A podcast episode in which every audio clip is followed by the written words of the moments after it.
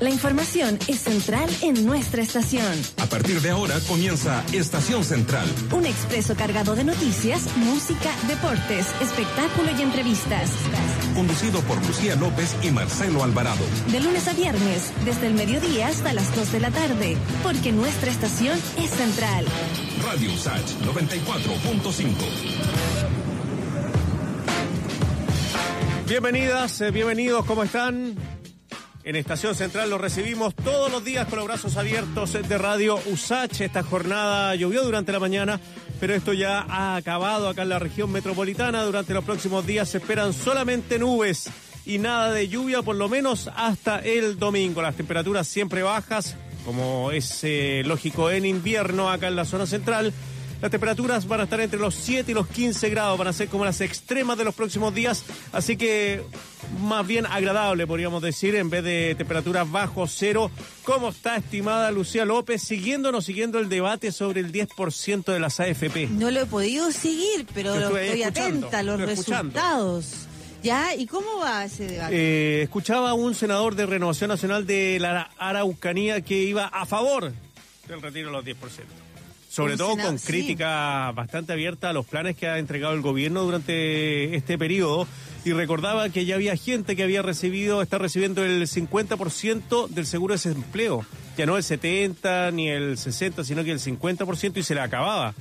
También hablaba sobre gente que habían eh, escuchaba también a Mario Desbordes que decía, oye, pero ¿cómo es posible que para acceder a los créditos a las personas se le diga, no, es que usted no puede atrasarse en un mes? Pero si hay gente que está desempleada hace tres meses, decía. Entonces yo creo que va a ir avanzando el tema de em, este retiro del 10% de los fondos de las AFP. Esa... Una, idea que habíamos conversado en mm. abril, en mayo nosotros, ¿no? Sí, pero para mí, eh, y la frase que mejor lo grafica, lo he dicho varias veces, la repito hoy día, una pésima medida cada vez más necesaria, dado que el gobierno no quiere endeudarse por la gente, o no, o no endeudarse, sino que siquiera hacer uso de sus reservas, de sus bonos, pero en el fondo asumir el Estado de nuestras reservas. De nuestras reservas.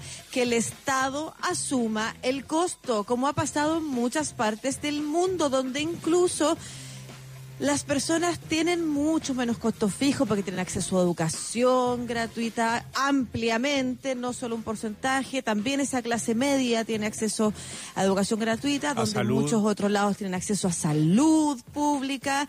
Y nosotros, lo realizamos esta semana, una clase media que en el 10% o sea, se alcanza a topar en el 10% más rico del país eh, con personas que, familias enteras que ganan 2 millones y medio de pesos.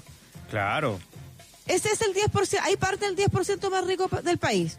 Con 10 millones y medio de pesos, tres hijos colegio de educación o dos hijos colegio de educación, ya un millón y medio, el dividendo 700 mil pesos, ponte tú, si es que...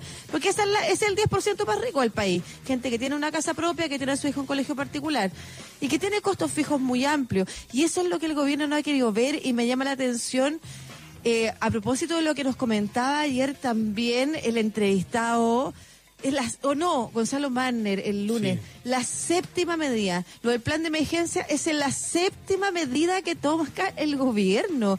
O sea, por goteo, lo hemos dicho tantas veces y han pasado cuatro meses desde que se inició esto y siete meses desde que supuestamente se están preparando para este escenario. Pero en esos siete meses, o hace siete meses, no pensaron que una catástrofe como es el coronavirus en el mundo también debe implicar una crisis social y económica para las personas. Es muy raro que no lo hayan visto porque no hay catástrofe que no lo implique.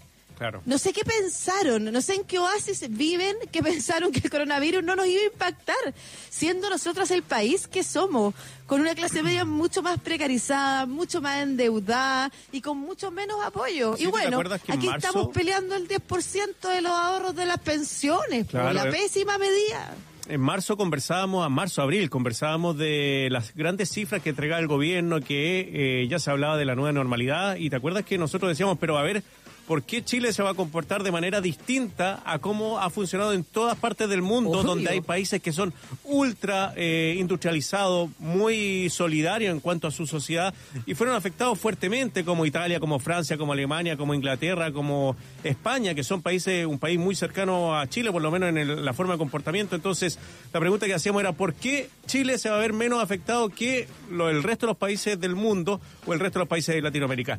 Claramente era porque no estábamos siguiendo los casos, porque no enfrentábamos eh, la situación como, como la estaban enfrentando otros países, teniendo el ejemplo con un mes, dos meses de antelación. Entonces, ahora que estamos, como decías tú, en el séptimo proyecto económico, eh, claramente da cuenta de que la preparación solamente se centraron en ventilador automático y la conversión de camas, que eso se agradece, eso se felicita, porque todos han dicho que ha sido un trabajo enorme que han hecho en el Ministerio de Salud, los directores de hospitales, los médicos, las enfermeras, los kinesiólogos, todos han entregado, o sea, el sistema de salud ha funcionado como debería funcionar. Eh, hemos ampliado la cantidad de camas críticas, los ventiladores automáticos, pero claro, era el otro lado también, pues el tema social fue el gran déficit que ha tenido este gobierno del y presidente la prevención del contagio también. Pues todo eso junto, porque esto ha durado cuatro meses, Sí, pues. porque como tú bien dices, robustecieron y claramente se agradece, porque eso queda para Chile el sistema hospitalario. Pero pensaron que iba a durar un mes, dos meses. Eso y como tú el dices, diputado de Renovación Nacional. Decía, güey, a nosotros nos decían que esto es en marzo, abril y en mayo vamos a estar listitos. Y decían, no, eso no ha pasado, eso no es verdad. Y nosotros lo conversamos fuera. de- nosotros pensábamos que hasta octubre. nosotros.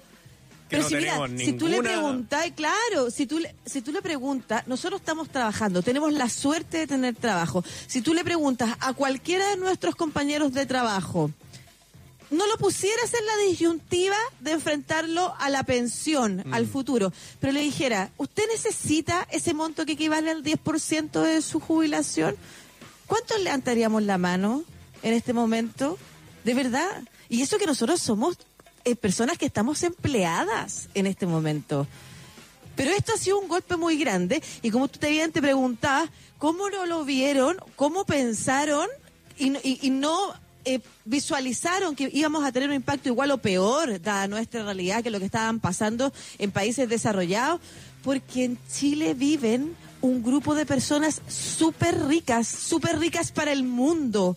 El 1% más rico de Chile es más rico que el 1% más rico de Francia.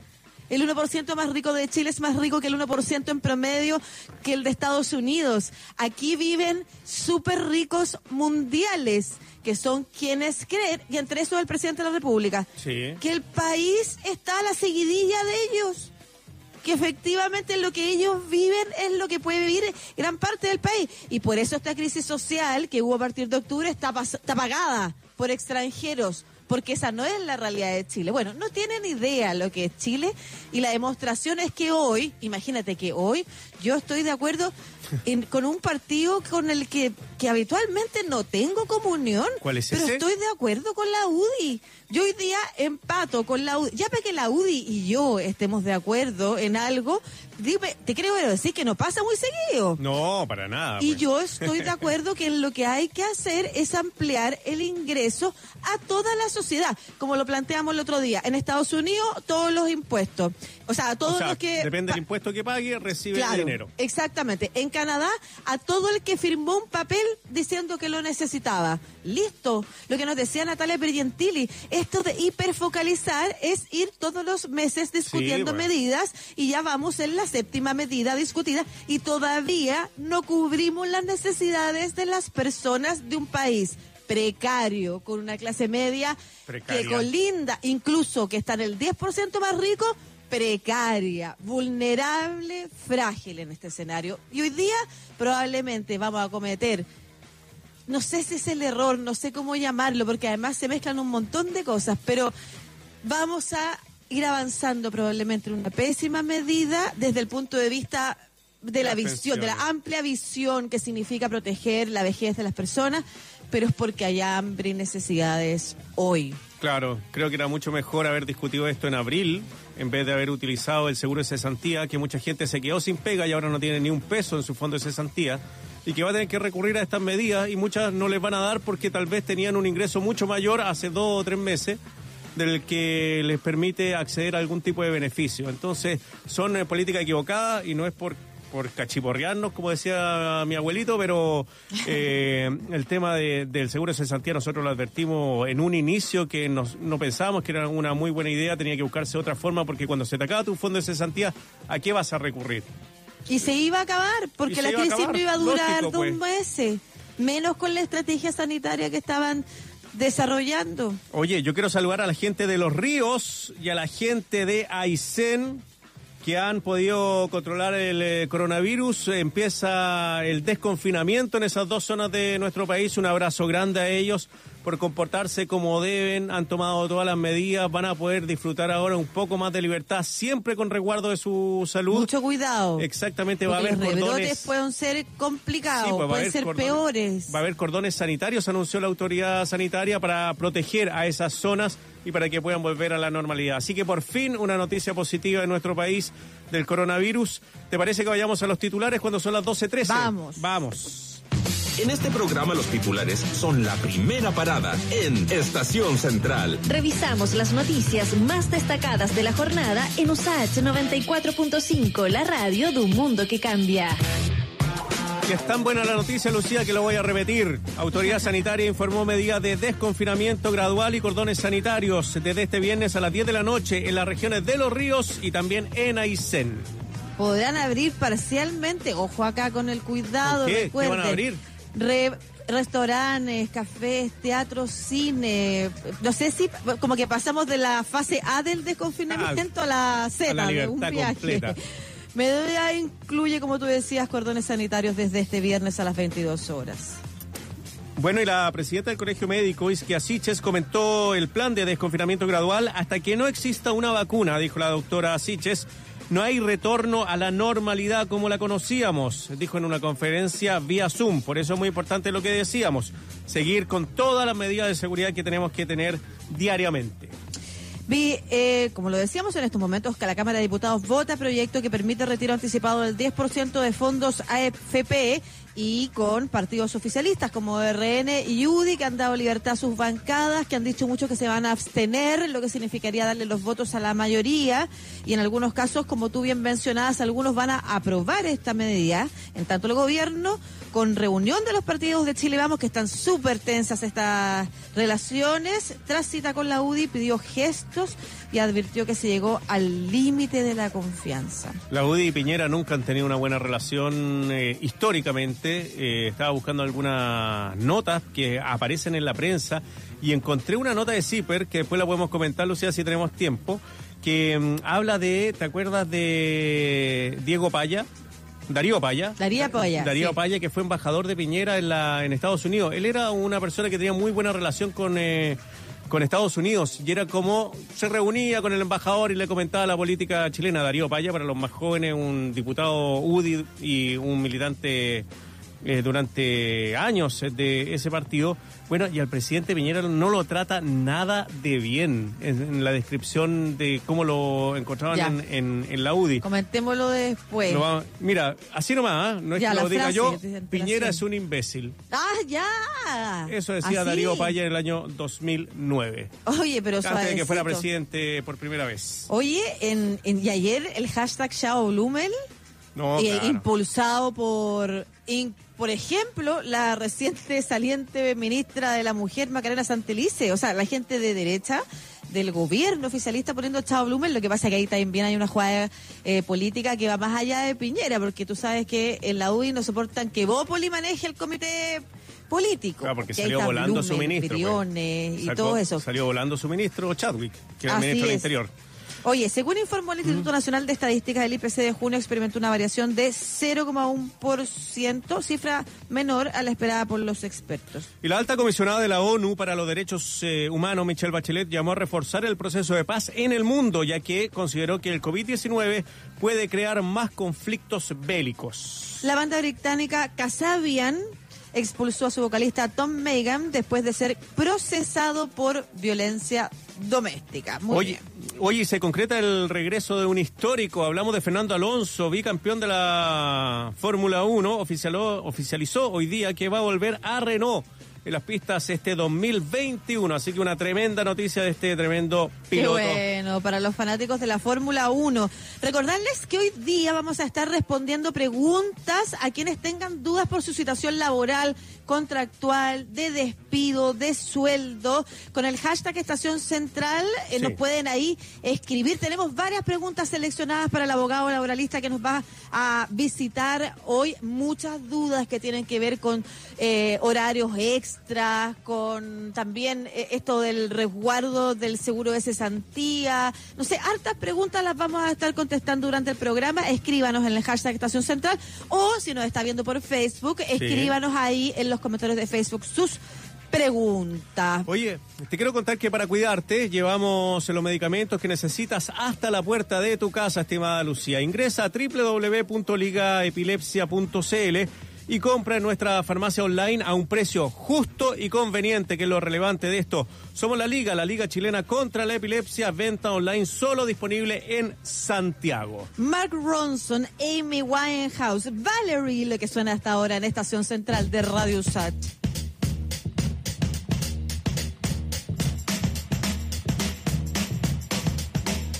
Well, sometimes I go out by myself and I look across the water.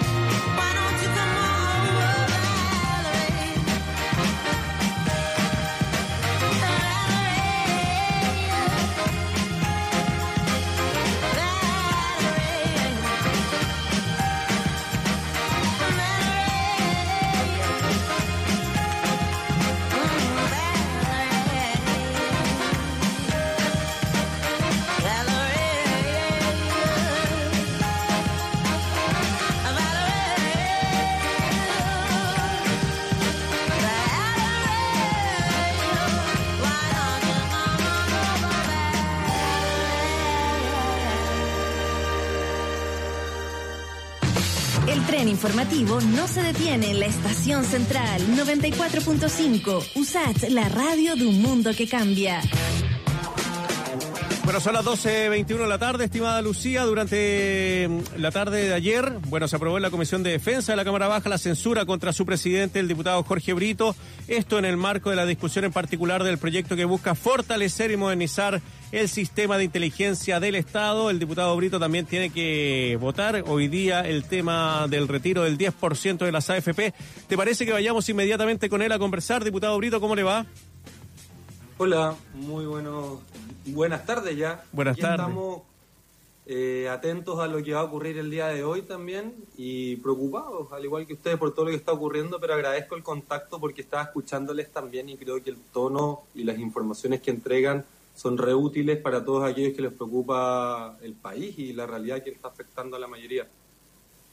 Gracias, diputado. Hoy día tiene el cielo más oscuro que el otro día que conversamos. ¿ah? Un cielo azul tenía allá en Valparaíso. Hoy día parece que está dentro de la Encerrado. casa. Encerradito. Sí, ya, pero salió el sol. Ah. Estuvimos con una lluvia hasta la madrugada de hoy, pero ya salió el sol. Me imagino que está siguiendo el debate, por eso está encerrado. En algún momento le toca votar a usted. ¿Qué va a votar, diputado? ¿Y qué piensa de, ya que nos estuvo escuchando, qué piensa de esta medida de sacar el 10%, de que la gente pueda utilizar el 10% de los fondos que tiene la AFP? O sea, de partida, por supuesto que nosotros aprobamos el proyecto. Creemos que no solamente se debe acceder al retiro del 10%, sino que se debe garantizar que aquellas personas que retiren ese 10% y que el día de mañana no tengan una pensión mínima, el Estado, que al final de cuentas es quienes tienen más, de manera solidaria, podamos garantizar que no exista un total abandono el día de mañana cuando se tengan que pensionar. Pero lo cierto es que hoy día, escuchando los discursos de nuestros colegas, algunos de, gobierno, cuando dicen que esto es pan para hoy, hambre para mañana, yo creo que no, no se han dado cuenta que las AFP son pan para hoy, o sea, hambre para hoy, digo, y hambre para mañana. Y lo que estamos planteando acá es una protección integral a la clase media que tiene que ver con que tenga mayores ingresos, pero también que tiene que ver con una protección integral por la prohibición del corte de suministros básicos, con una renta básica de emergencia, que no sea necesario andar demostrando con puntos en el sistema tu necesidad ahora de tener que alimentarte, sino que permita garantizar alimentos y también que se dinamice la economía en el territorio, que es algo que hemos venido proponiendo desde el mes de marzo y que nos han tratado de todo y, han- y han ido accediendo a algunas ideas de a poquito, pero creemos que al final de cuentas la demora lo único que hace es que la gente que más necesita ayuda eh, continúe esperando. Y yo creo que detrás de, de- de esta demora, detrás de los ataques de inconstitucionalidad frente a, a leyes sociales, a proyectos que van en directa ayuda a la gente, hay atrás algo bien macabro, que es una indolencia eh, y una falta de empatía con quienes más lo están pasando mal en estos momentos. Y los gobernantes todos los años le han dicho a la gente que la plata que tienen la AFP son su ahorro. Bueno, entonces ahora cuando se necesita, que saquen una parte. Y aquí hay un dato que A ver. apareció en CIPER y que se los comparto porque creo que es muy importante, que dice relación en dónde están esos, esos recursos Sí. ahora. Claro, ¿dónde están esas en plata? paraísos fiscales. Están en paraísos fiscales y financiando empresas de los mismos dueños de las AFP, en paraísos fiscales. En, en las Islas Caimán, en Panamá, son del orden de más de 30 mil millones de dólares. Entonces, acá no solamente quien vote en contra va a votar en contra de la posibilidad de que los trabajadores y trabajadoras retiren hasta un 10%, va a quedar un 90% ahí todavía, sino que además van a votar a favor de que los dueños de las AFP continúen financiando sus empresas a bajo costo en paraísos fiscales, dándole la espalda a todo Chile Diputado. y mostrando lo que todo Chile sabía, que Sí. es que la plata que está en la AFP no es de los trabajadores, es de los dueños de la AFP, no un sistema de seguridad social, es un negocio social, un sistema de inversiones a bajo costo para los dueños de estos grandes grupos económicos.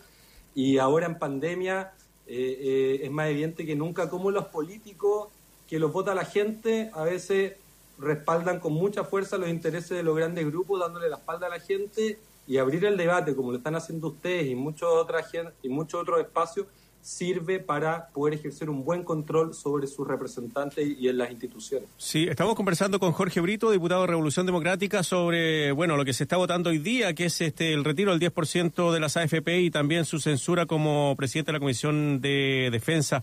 Si hubiese habido un apoyo robusto del Estado, del gobierno, con, eh, bueno, una buena cantidad de dinero para toda la familia, ¿ustedes estarían también de acuerdo con el 10% o esto es una medida de emergencia porque no ha sido bastante, no ha sido lo suficiente el apoyo que ha tenido el Estado y el gobierno a las familias chilenas? O sea, yo creo que evidentemente es una medida de emergencia. Nosotros quisiéramos tener un buen sistema de seguridad social, pero mientras eso no ocurra, mientras el sistema lo único que haga, que haga es garantizar inversiones a bajo costo eh, y las pérdidas las paga la gente que trabaja, yo creo que es evidente que es un buen momento para tocar este sistema que no ha querido ser tocado por los distintos gobiernos, y hay que decirlo con claridad.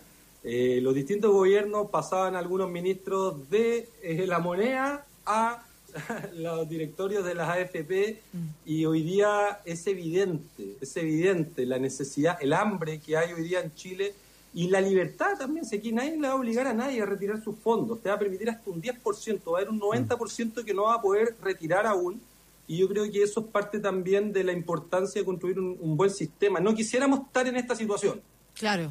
pero les aseguro que nadie de los que va a retirar el 10% quisiera echar mano a sus ahorros para poder alimentarse y subsistir durante la pandemia. Y usted lo decía, además, gente que hoy está pasando hambre, lo, la- la- lo que representa la AFP para las personas y las jubilaciones, que además saben las jubilaciones que han sacado sus cercanos, sus familiares, hambre para hoy y hambre para mañana. Pero, pero además, no solamente estoy pensando en el hambre, estoy pensando también en esas familias de clase media que durante todo este tiempo eh, han visto mermados sus recursos, pero que los intereses de las deudas, por ejemplo, a medida que pasan las semanas se van acrecentando también.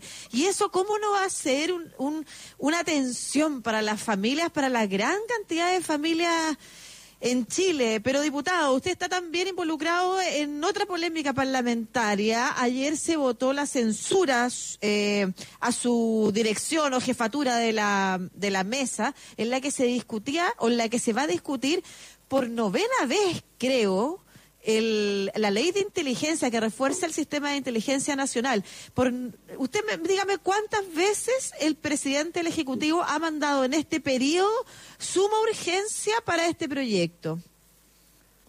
Bueno, ha mandado 11, 11, 11. suma urgencias. Y nueve de esas han sido durante la pandemia, en los últimos meses. Eh, se nos ha acusado de todo en la Comisión de Defensa. Nosotros nos vamos con la tranquilidad de haber cumplido con nuestras funciones, haber aprobado la derogación de la ley del cobre en un mes, cuestión que estuvo siete años en el Senado, el haber aprobado extender la carrera militar para que los militares se pensionen más tarde, cuestión que el gobierno todavía no apoya con urgencia y que está a la espera de que se vote en la sala. Aprobamos proteger a los denunciantes de corrupción en las Fuerzas Armadas y sacar la justicia militar para que los militares que defraudan al fisco, que cometen abusos o delitos sexuales, sean eh, procesados en la justicia civil como cualquier chileno. Eso lo hicimos en un año y dos meses. Eso es lo que un trabajo que realizamos todas las semanas eh, con las Fuerzas Armadas, no contra las Fuerzas Armadas, y creemos que es la razón por la cual la UDI llevó adelante la moción de censura. Y además en este contexto de la ley de inteligencia, algunos creen que hacer el trabajo es votar rápido, sin la posibilidad de discutir, sin la posibilidad de escuchar y sin la posibilidad de indicar los proyectos del presidente Piñera. Y nosotros creemos que somos un poder del Estado distinto, que tenemos el deber de legislar de cara a Chile y escuchando a los expertos y a los académicos. Y en ese sentido es que recibimos a expertos y académicos que no quisieron recibir en el Senado. Y estoy acá hablando de exministros de la concertación, expertos de centros de pensamientos de derecha y también de izquierda independiente.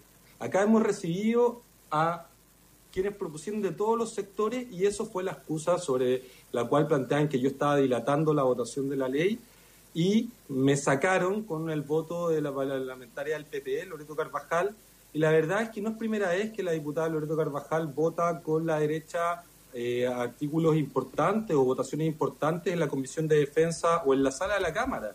No sé si una vez comentamos con ustedes la vez pasada la ley de la jibia. ¿Recuerdan que nosotros aprobamos prohibir el arrastre? Sí. Bueno, la diputada Loreto Carvajal puso una ley, un proyecto de ley para restituir el arrastre para la jibia en favor de las siete familias.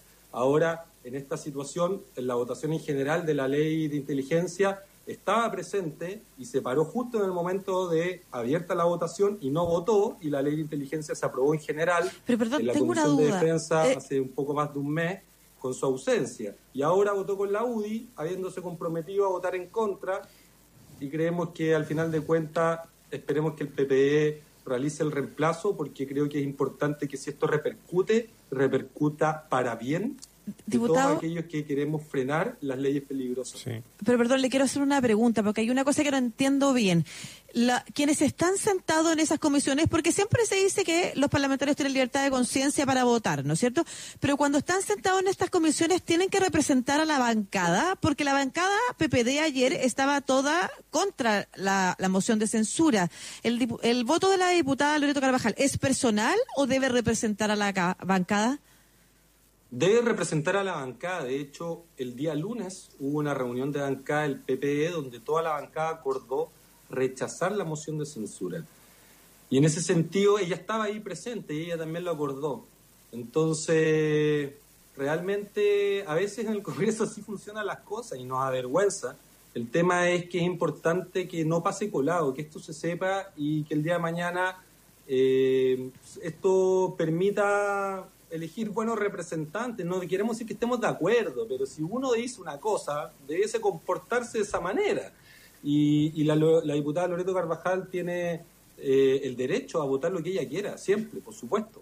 El tema es que todo el país tiene el derecho a preguntarle en qué fundamentó esa votación. Y cuando le hemos preguntado en qué fundamentó esa votación, la verdad es que yo por lo menos no he podido comprender de sus dichos, no, no he identificado razones políticas, jurídicas o personales, y mientras ella no lo diga, eh, va a ser difícil entenderlo. Diputado, esto tiene que ver con que ella sea pareja de Gabriel Silver y usted no apoyó a Gabriel Silver como presidente eh, de la Cámara de Diputados. Eh, se ha hablado de que hay una vendetta política finalmente para sacarlo de, de la comisión.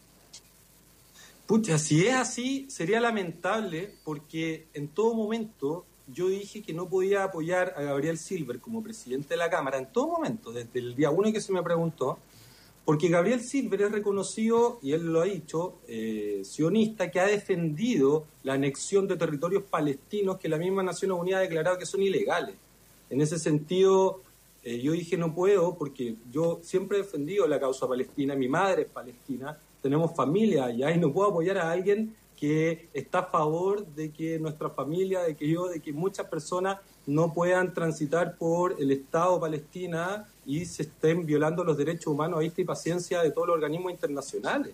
Eh, si, el diputado Silver dice que la anexión a los territorios palestinos y, y otros temas importantes, eh, las reformas del gobierno que logró aprobar el gobierno con los votos del diputado Silver en la Comisión de Trabajo el año pasado, dan cuenta al final de, de todo de quiénes son las personas que permiten que los proyectos de la derecha se aprueben aun cuando la oposición supuestamente es mayoría. Nosotros todo el rato nos preguntan, pero ¿por qué la oposición no se une? ¿Por qué la oposición no logra parar estos proyectos? Y la verdad es que siempre hay un pirquineo de votos que logran hacer Bueno, la pero, pero para ser justos también le pasó a la mesa de la Cámara de Diputados con el Frente Amplio. O sea, también ahí se pidió unión y el Frente Amplio, independiente de las razones que haya dado cada uno de ustedes, eh, tampoco apoyó y en este momento, en una Cámara donde hay mayoría de la oposición, la mesa la preside otro parlamentario de otro sector. Así es que eso ha pasado por todos lados. Y yo en particular, eh, y por mi trabajo en esta materia, como que quisiera no vincular el voto de una parlamentaria a su pareja. Como También. yo prefiero que nosotros discutamos los argumentos que ha dado la diputada Loreto Carvajal, que comparto con usted, eh, han sido vagos, poco claros, pero además ahora quiero a- a- a irme directamente y, y para ir cerrando ya a la incidencia que tiene esta censura. ¿Qué significa? Porque no todos entendemos lo que significa ponerle censura a una jefatura de comisión. ¿En qué incide ahora la votación? Bien, hoy comparto con usted, Lucía, lo que acaba de decir en verdad. Creo que estamos cometiendo un error porque eso es una teoría, es una posibilidad y en verdad eh, la persona que tiene que aclarar esto es la diputada Loreto Carvajal. Ahora, ¿qué es lo que influye? Esto es un voto político Y lo que significa es que yo dejé la presidencia de la Comisión de Defensa porque se acogieron los planteamientos de la UDI y en ese sentido eh, va a haber que elegir un nuevo presidente o presidenta de la comisión del próximo martes. Y aquí yo lo digo ahora y lo he dicho siempre, yo voy a apoyar la persona que la oposición defina como candidato o candidata a la presidencia de la Comisión de Defensa, pero también creo que es importante que el PPD ocupe el cupo que le pertenece, como bien decía Marcelo, al PPD con alguien que vote con la oposición, porque no es ningún chiste que se apruebe la ley de inteligencia como viene, con todos los artículos que vienen. Es un problema importante y necesitamos que el voto que tiene el PPD en la Comisión de Defensa esté del lado de la oposición y no se pare y se ausente cuando haya que votar. Muy bien, pues el diputado Jorge Brito de Revolución Democrática conversando con nosotros. Muchas gracias por su tiempo, diputado, que le vaya muy bien. Muchas gracias a usted, estamos en contacto. Hasta luego. Gracias, día diputado. esperemos que se gane el proyecto Ojalá, pues. del retiro de fondos. Vamos a estar a- atentis Sí, pues a eso es lo que... eh, Claro, eso es lo que la, la gente está pidiendo, con la gente más apoya el tema de las AFP, un sistema que está tan desprestigiado, Lucía, que solamente, como dice, como comentaba el diputado Brito, eh, solamente se benefician las grandes compañías, los... eh, eh, los bancos y también, claro, ahí citaba CIPER y en Sí. CIPER habían eh, algunos nombres de ejecutivos de las AFP que estaban o estuvieron en esas AFP y que ellos tienen prohibido de tener eh, inversiones en el extranjero eh, y tenían inversiones en el extranjero. O sea que tampoco la superintendencia de pensiones ha puesto el ojo en fiscalizar bien que estas personas que son nombradas eh, en estos cargos y que reciben una muy buena remuneración eh, no estén impedidas por ley para invertir en ciertos lugares. Oye, y la plata en paraísos fiscales, además, yo no me leí el reportaje en detalle, pero confío en lo que dijo el, el diputado Brito. Ni siquiera, por último, pudieran ser eh, dineros que se invirtieran en Chile y pagaran impuestos en Chile.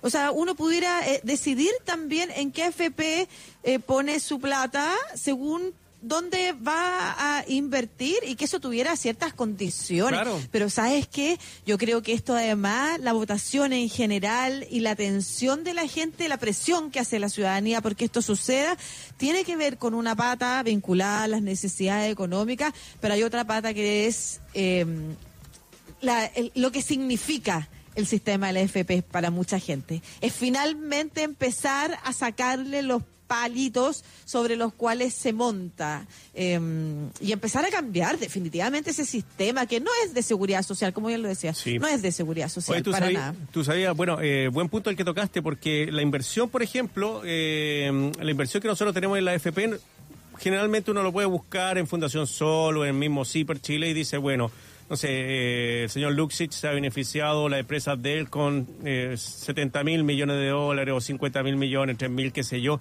en cuanto a, los- a las platas que ponen la FP. Claro. Pero fíjate que el magisterio de profesores canadienses, Mm. ellos eh, tienen la plata invertida, ¿sabes dónde? En agua, en agua acá en Chile. Entonces, claro, los sistemas de pensiones hacen eso. Claro. Pero tal vez eh, los mismos profesores pueden elegir, oye, ¿sabes qué? No quiero que vaya a ese fondo de agua, pero sí quiero invertir en energías verdes. O sea, nosotros Claro. tampoco nos dan la oportunidad de decidir en qué nos gustaría invertir. Tal vez tu AFP te podría decir, ¿sabe qué? Esta es su plata, ¿en qué le gustaría invertir? ¿En energías Claro. verdes? ¿En infraestructura? En, eh, en mejoramiento de colegios? ¿Qué sé yo? Pero esa posibilidad no la tenemos No. y se beneficia finalmente a gran parte de la, de la no, no industria, ¿ah? sino que de la banca y del retail chileno. Así es, podría ir, por ejemplo, para beneficiar a pymes, la industria del turismo, nosotros pudiéramos, como tú bien dices, qué bueno ese dato, ¿ah? pero además ese dato tiene que ver con otra cosa, con que... eh, con que la pata que le falta a nuestro país, porque en, en lo que vemos en otros países es que hay sistemas mixtos. Sí, hay, pues. hay seguridades sociales que son completamente sistemas de reparto, pero también hay sistemas mixtos.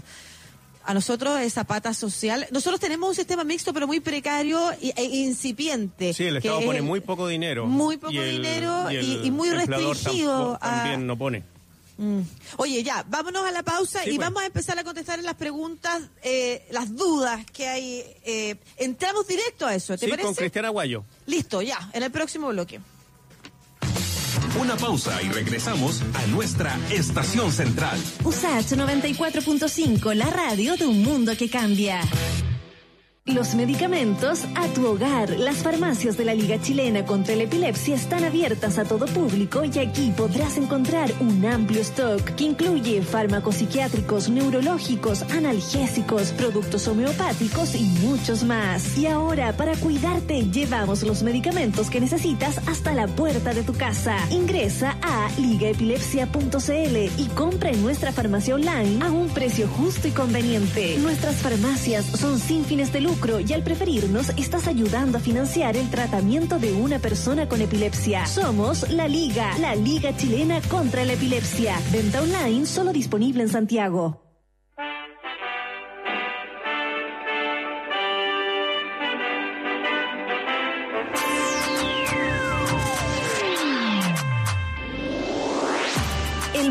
Cambia gracias a la ciencia. En Radio USACH 94.5 FM Te contamos sobre los avances y descubrimientos en All You Need Is Lab con Ibelis Martel y Nadia Politis.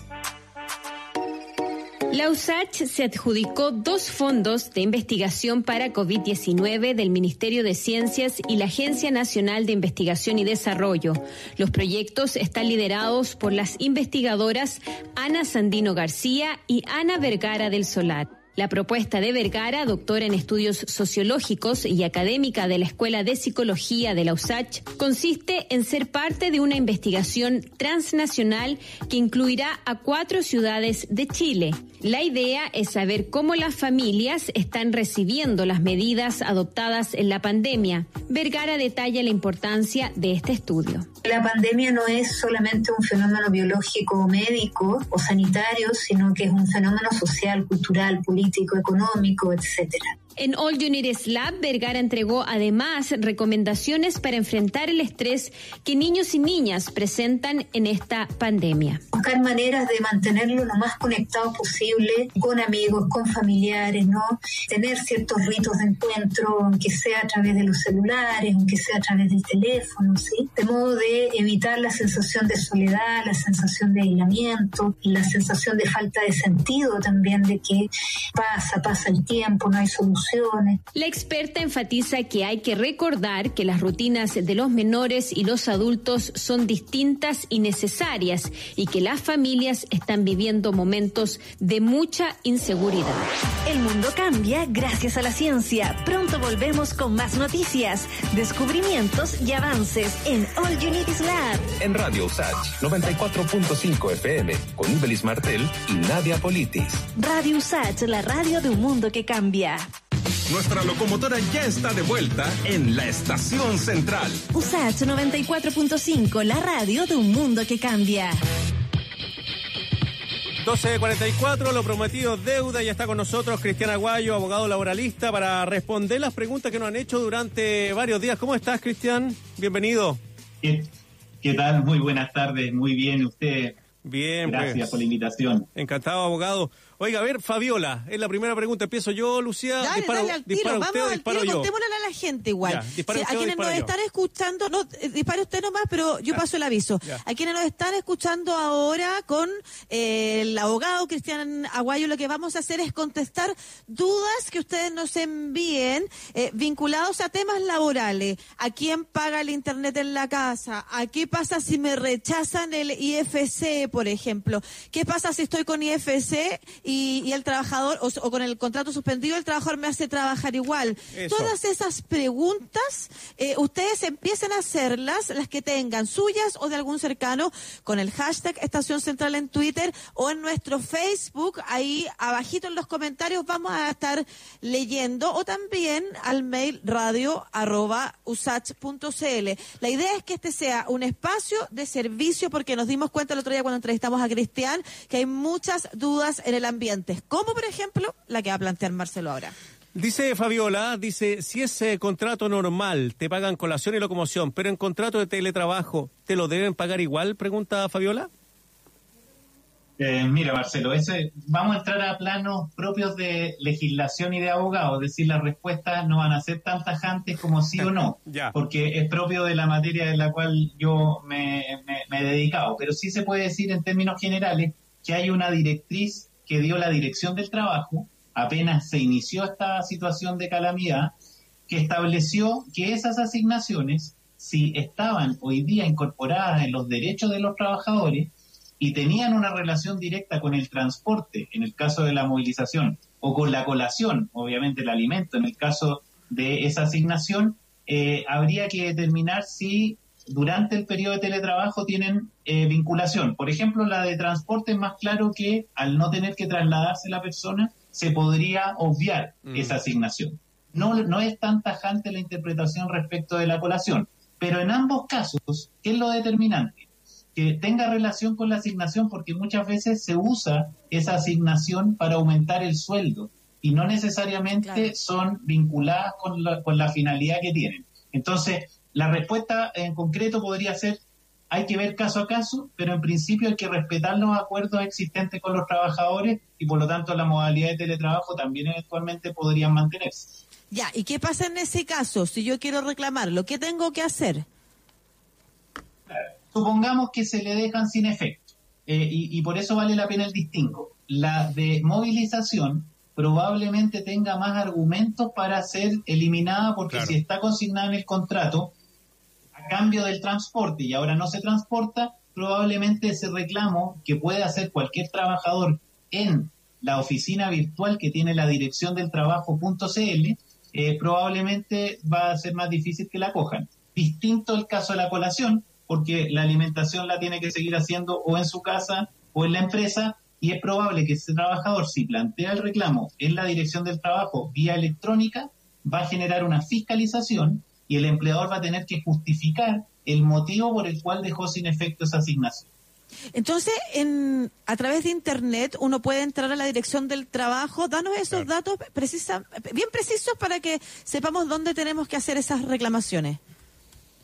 Dato práctico, dirección del trabajo.cl y inmediatamente se abren los POP del periodo de catástrofe y se indica en forma muy didáctica y clara cuáles son las, los formatos para poder presentar denuncias, reclamos, y ahí es muy interesante decirle que funciona y funciona bien. Es decir, se genera una fiscalización con un plazo relativamente breve, donde se envía un mail al empleador indicándole el reclamo, indicándole que tiene que exhibir documentación y explicar. Y eso sucede en un tiempo bastante breve eh, en, bajo la vía electrónica. Estamos conversando con Cristian Aguayo, abogado laboralista de AEM Abogados. Oye, Tengo otra duda, yo, acá. Porque Dale. Jaime Yancafil nos acaba de escribir. Hola Jaime, ¿cómo estás? Esperamos que tu respuesta, o sea, la respuesta a tu pregunta quede clarita. Y se vincula la pregunta con otra que nos hizo Paula Bascur. Así que las voy a leer ambas. Tienen- pueden tener una pequeña diferencia, pero, pero por si acaso voy a leer ambas, Cristian. Dice, Jaime. Hola Lucía, puedes preguntar al abogado, ¿qué pasa si el AFC rechaza el pacto de suspender el contrato por no pago de imposiciones, últimas 12 impagas, y además no paga el sueldo de estos meses en cuarentena? Por favor, orientación. Y Paula dice, en la empresa donde trabaja mi prima, le dijeron que se acogería a la ley de protección del empleo por jornada. El viernes le llegó un correo a mi prima de la dirección del trabajo informando que salió rechazada. Ahora no sabe qué hacer. ¿Quién le pagará? Primero voy a hacer cargo de la primera pregunta, que es como el ejemplo más evidente del incumplimiento grave de obligaciones por parte del empleador. Porque en, en la pregunta se nos indica que el empleador no le ha pagado las últimas 12 cotizaciones, o sea, un año sin pagar cotizaciones. Y debe ser súper habitual. especial. Claro, a propósito de eso, entonces la AFC, con justo eh, con- ajustándose a la ley, rechaza el pago. Entonces, la primera indicación que se le puede hacer a ese trabajador es que ahí hay un incumplimiento grave del empleador que debería inmediatamente, y voy a volver a lo que conversamos recién, gatillar una denuncia en la inspección del trabajo a través del portal. Y por otra parte, va a quedar sin pago. Y en ese contexto, como la responsabilidad de no recibir ese pago va a ser de este incumplimiento, eh, en mi opinión, podría plantear que esa remuneración le sea pagada por su empleador. Es un tema más discutible, pero yo creo que hay fundamento para el planteamiento para que ese trabajador alguien le, le- le pague de alguna manera, porque no va a recibir de la AFC a propósito que su empleador no le pagó. Claro. Y solamente una arista sobre esto. Hay una figura penal establecida en la ley de cobranza de cotizaciones que sanciona penalmente cuando un empleador que retiene dineros que son del trabajador y no lo entera en, la, en las instituciones de seguridad social. Ahí hay un delito especial que se asemeja al de hurto o apropiación indebida. Entonces ahí también hay una posibilidad de que accione por ese, por ese delito. Esa es la situación de este trabajador que está en, en un estatus más complicado. Mm. Eh, el segundo Sí. caso Dice era, eh, recuérdamelo, Lucía, Sí, por favor, ya me, me perdí con la explicación. El, segundo era de Paula Bascur, que era bien similar, porque yo te decía que le habían dicho en la empresa que se acogería a la ley de protección del empleo por jornada, pero también les llegó un correo de la dirección de trabajo diciendo que le salió rechazada y no sabe quién le va a pagar. Claro. Ahí, ahí a lo mejor el tema no está tan claro. En el primer caso era no le pagaban porque su empleador no le pagó cotizaciones. O sea, la responsabilidad era evidente del empleador y ahí puede gatillar la denuncia en la dirección del trabajo.cl. En el segundo caso, no, no queda tan claro el motivo del rechazo, pero sería importante eh, orientar a esta persona para que pudiera también, a través de la misma vía, que es, en mi opinión la más expedita, eh, presentar el reclamo de manera de poder, en ese contexto, saber cuál fue el motivo y si el motivo fue responsabilidad del empleador, de alguna manera exigirle a ese empleador que, bueno, sea el que compense el dinero que no va a recibir, por ejemplo, o algún tipo de acuerdo que impida que esta, este esta trabajadora quede sin recursos. Ya. A ver, otra de las preguntas que, mm, que llegan, eh, dice, la presión extrema que ejerce la jefatura sobre las tareas diarias nos hace trabajar fuera de horario legal y no autoriza pago de horas extras. ¿Hasta dónde es eso legal? Si mi contrato dice ejecutiva de servicio en sucursal, ¿me pueden obligar a atender el call center? Eh, pregunta Mariela. Bueno, ahí hay una, un mix de preguntas. Eh, debo entender que ella está trabajando, no sé si en la modalidad de teletrabajo o Sí. presencial, pero en cualquiera que fuera la modalidad, cualquiera que está fuera, eh, tiene que estar sujeta a las reglas del Código del Trabajo. Y las reglas del Código del Trabajo establecen que hay una jornada, que puede ser con o sin horario determinado. Mm, De la pregunta entiendo que es con un horario determinado, pero que a ella la obligan o la presionan a trabajar más de esas horas y además no las como dice la ley, es decir, pagándole horas extraordinarias. Nuevamente nos encontramos en esta situación con un incumplimiento de las obligaciones del empleador que obviamente frente a esta situación de hecho que ocurren y la, y la- trabajadora tiene dudas de cómo, cómo resolverlo, cómo plantearlo, también la recomendación va a ser bajo la fórmula del reclamo o denuncia, también a través del portal de la Dirección del Trabajo, porque también es una situación que la ley sanciona. La ley establece claramente el horario y si ese horario en ciertas condiciones se excede, bueno, tiene que generar el pago de hora extraordinaria. Perfecto. Voy a avanzar con Maca Gárate, que nos acaba de escribir al Facebook. Dice, hola, ¿es normal que nos descuenten las caídas de Internet? Esto es uno de los ítems de mi nuevo contrato de teletrabajo. Oye, pero no lo puedo creer que lo pongan en los contratos, eso ahora, en los que han surgido en este escenario. Wow. Eso es bien novedoso. La verdad es que poco lo Y bien miserable, Eh, por favor, seamos sinceros.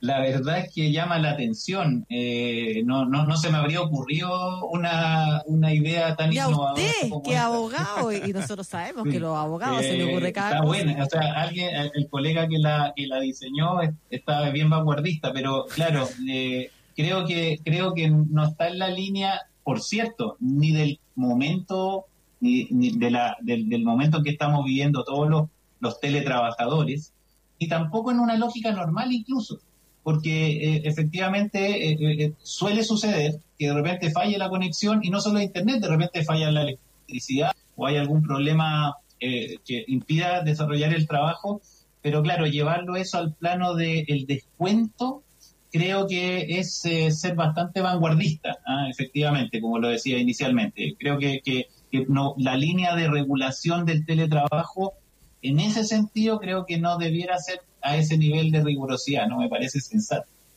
Ya, pero en concreto, ¿ella puede reclamar eso? O ahora, porque la gente está premiada, entonces va a firmar cualquier cosa, pero después, ¿uno puede reclamarlo en algún lugar?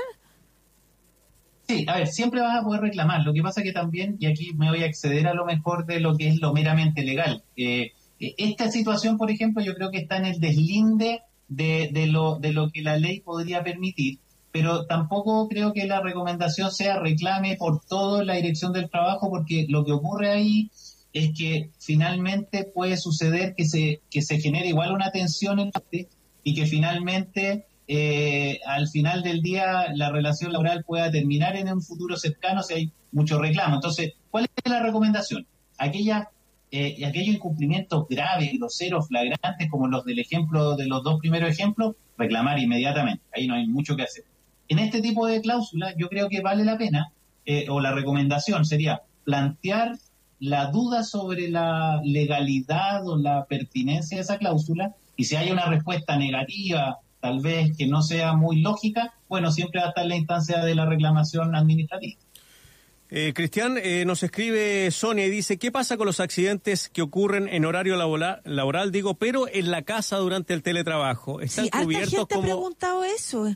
Sí, están cubiertos como accidentes laborales?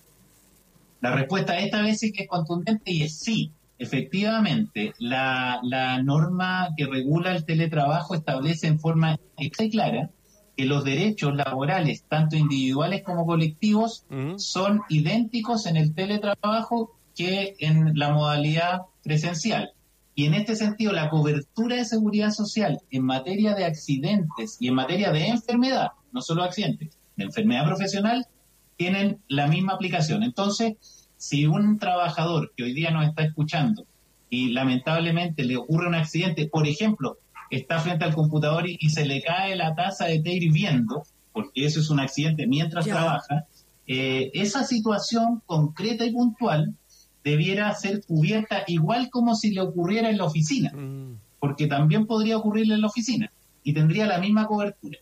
Hay situaciones que van a ser más complejas. Por ejemplo, si yo a la hora en que almuerzo, 10 minutos antes, me voy a tomar una ducha y me caigo en la ducha, porque va a ocurrir en el espacio en que yo, en teoría, estoy eh, destinándola al descanso de la jornada, eh, ahí la calificación de si ese accidente en la ducha, en teletrabajo, va a ser o no cubierto, va a ser una cuestión más interpretativa, porque la ley establece que ese accidente tiene que ocurrir con ocasión o a causa del trabajo.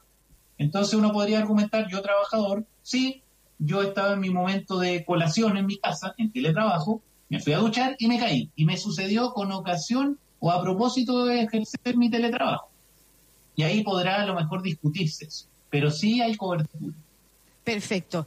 Claudia del Campo Soto Torres, también en el Facebook. Eh, hola Claudia. Si una empresa, Entel, ofrece teletrabajo y pide como requisito tener internet y computador, además obliga a ir a su call center, donde hay 200 personas trabajando por seis horas.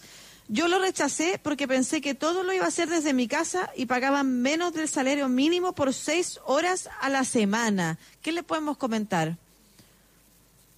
A ver, varias cosas. La primera es que, eh, a ver, la exigencia de- del uso de herramientas o, o el costo, porque esto es un tema recurrente, el quién paga o quién, quién me debe proporcionar los elementos del trabajo. La ley es bien clara y, y ya está publicitado en todos lados. El que debe pagar por las herramientas o útiles para trabajar es el empleador. Ahora, si el trabajador pone a disposición su computador, bienvenido. Pero no le, no le podría exigir que sea el dueño del computador, en el caso del ejemplo eh, de, la, de la persona que consulta. Y respecto de obligarlos a ir a un lugar donde hay una acumulación de gente, 200 personas, en un tipo de trabajo que habría que ver si está dentro de los esenciales, podría ser o no, pero claramente no cumple con las lógicas medidas de seguridad que ha señalado la autoridad. Entonces, esa también sería cuestionable. Y finalmente, el pago de una proporción, eso, eso podría eventualmente ser porque se- eh, entiendo que ahí hay una jornada parcial y las jornadas parciales permiten pagar el sueldo mínimo proporcionalmente a las horas de trabajo de la jornada parcial. Eso, ese cálculo podría dar. Pero las otras dos situaciones claramente están dentro del límite de lo que la ley permitiría. Una oferta de trabajo que estaría al límite. Claro. Y, y puedo hacer una pregunta. ¿Hay algún lugar donde uno puede hacer denuncias por eh, trabajos a los que uno está postulando que no, no son el trabajo de uno, porque la dirección del trabajo es cuando uno es empleado ya, pero cuando uno se encuentra a una oferta de trabajo con este nivel de precariedad, ¿hay dónde denunciar? Es que, ojo, que la Dirección del Trabajo no solamente regula o fiscaliza las relaciones laborales ya ejecu- en ejecución o terminadas, sino que también las ofertas que hay de trabajo, porque la- el Código del Trabajo también regula cuáles son las características de una oferta de trabajo, cuáles son las normas que deben regir y por lo tanto también podría, eh, está facultada la Dirección del Trabajo y es una vía que esa trabajadora, por ejemplo, puede ejercer para eh, que se fiscalice cómo se están haciendo esas ofertas de trabajo. Eh, Cristiana, la Dirección del Trabajo también. claro, acá nos preguntan sobre la ley que debería establecer el derecho a la desconexión digital. Y yo le agregaría, lo pregunta Remigio, si esa ley de desconexión digital, eh, sobre todo para la gente de teletrabajo, tiene que ver eh, con todos los trabajadores independientes del cargo que tengan. Por ejemplo, un jefe puede recibir de su jefe más alto correo electrónico a las 10, 11, 2 de la mañana, qué sé yo. O la ley es para todos, independiente del cargo que tenga. de Desconexión digital. Claro, el- este derecho a desconexión está regulado en la ley de teletrabajo. Ahí lo, ahí lo regulamos y ahí se incorporó el Código del Trabajo. Es el contexto donde se aplica. Ya. Por lo tanto, la primera respuesta sería que en principio daría, por ejemplo, a los grupos establecidos tradicionalmente el inciso segundo del artículo apoderados se con facultad de administración. Sino que aplicaría a la gente que está en trabajo, no al resto. Y a esa gente que está en teletrabajo le, le aplica este derecho siempre y cuando, siempre y cuando se establezca en el anexo, en el contrato de teletrabajo, una jornada eh, excepcional, es decir, sin registro de horario o con un registro libre de acuerdo a las necesidades del trabajador. En esos casos, el trabajador tiene derecho a que su empleador, a lo menos, eh, respete el descanso de 12 horas dentro de un rango de 24 y no le puede hacer requerimientos ni los días feriados, ni los días de descanso, ni los días de permiso. Ese, en eso consiste y ese es el alcance. Entonces, no es un derecho masivo, sino que está en el contexto de teletrabajo para este grupo de eh, trabajadores que parte esta- este formato de jornada. Pili de los Campos. A mi hijo lo despidieron en el retail en octubre por una causal falsa. Interpuso demanda a través de Inspección del Trabajo. La audiencia fue corrida por pandemia. Actualmente no puede cobrar su seguro de cesantía, pues la empresa ha cambiado RUT como cinco veces desde entonces y por ello, tras haber ido alrededor de cinco veces a la AFC, le indican que no le podrían pagar. Ayer, por mucha cosa, le recibieron los papeles, incluyendo la demanda, y le dijeron que se la enviarían por correo. No funciona nada por internet, tampoco le dieron comprobante de atención. Es horrible el nivel de indolencia institucional. ¿Qué puede hacer Pili o el hijo de Pili? Sí, yo, a ver, yo debo entender que en octubre, cerca de octubre, cuando ocurrió esto, probablemente, claro, la institucionalidad no estaba tan preparada ni en forma tan eficiente, Mm. y por eso probablemente estamos hablando ahora en julio de que, de que esto pasó hace varios meses. Desde, desde que se, la pandemia se instauró, yo diría que el, el nivel de eficiencia del, del- de la página web de la Dirección del Trabajo ha subido mucho. Ahora, consejo, recomendación, le ha ido mal en la Dirección del Trabajo. Lo que podría hacer a esta altura, yo no sé cómo está con los plazos, pero eh, podría dirigirse a la Corporación de Asistencia Judicial, eh, que es una institución llamada justamente a colaborar o apoyar a la gente a nivel ya más de demanda ante tribunales y no a nivel de inspección del trabajo, donde lamentablemente no le ha ido bien. Y a partir de eso, poder iniciar un proceso judicial que ahí sí que están tramitándose los juicios y hay audiencias por Zoom y este asunto debiera ser revisado por los tribunales. Eh, es un- una alternativa tal vez ya en un paso siguiente al que le ha ido mal a él, que es la dirección del trabajo. Ya. La última consulta.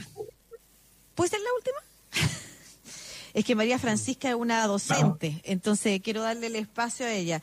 Docente de escuela informó el pago de servicios como Internet siendo de mil por hora pedagógica. Sin embargo, este pago se empieza a realizar desde el mes de julio, teniendo anexo de teletrabajo desde marzo. Cumpliendo labores, ¿corresponde que sea retroactivo? Claro, a ver, aquí lo importante y en materia laboral rige un principio muy relevante, que es el principio de la primacía de la realidad. ¿Qué significa ese principio? Que lo usan los tribunales cuando resuelven conflictos. Que más allá de la formalización de los contratos, de los anexos o de la documentación, lo que prima es lo que sucedió en la práctica. Es decir, si este, esta persona comenzó efectivamente a prestar su servicio bajo esta modalidad el primero de abril o el primero de marzo, hay que aplicar eh, la norma o la regulación a partir de ese momento y no desde la fecha en que se formalizó, porque lo que aquí rige es lo que ha ocurrido en la práctica. Y en ese sentido, la falta de escrituración no impide que el trabajador pueda legítimamente plantear sus derechos desde que comenzó a trabajar bajo esa forma. Interesante, Cristian. Yo creo que quedamos con varias preguntas aquí en el, eh, en el tintero, en las redes sociales, así que, bueno, lo vamos a invitar nuevamente para que conversemos sobre esto. Cristian Aguayo, abogado laboralista de AEM Abogados. Muchas gracias, Cristian, por tu Oye, tiempo. gracias, Cristian. Y qué pésimas prácticas que tienen las empresas y qué manera de aprovecharse de la gente en periodos de necesidad. Vamos a juntar más preguntas entonces, Cristian, y lo vamos a estar llamando de nuevo, ¿ya? Lucía y Marcela, eh, perdón, Lucía y Marcelo, muchas gracias por la invitación. Cuenten con mi colaboración para difundir y tratar de promover las buenas relaciones y las buenas costumbres laborales en tiempos que lo merecen. Eh, Así que cuenten posición y, y tiempo. Claro, lo que usted dice, Cristian, es muy cierto. ¿ah? En este periodo se ve, bueno, la vulnerabilidad que tienen los trabajadores, sobre todo ante algunas empresas que tampoco cumplen con lo mínimo, que es Con pagarle el sueldo, mínimo. respetar los derechos laborales. Así que le vaya muy bien, muchas gracias.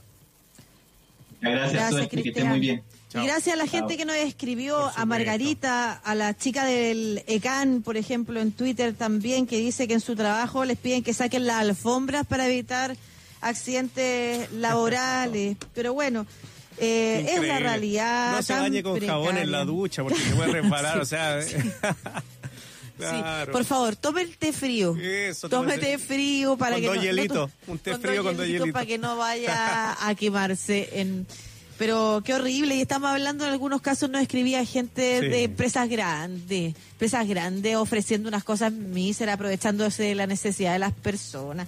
Me da más rabia.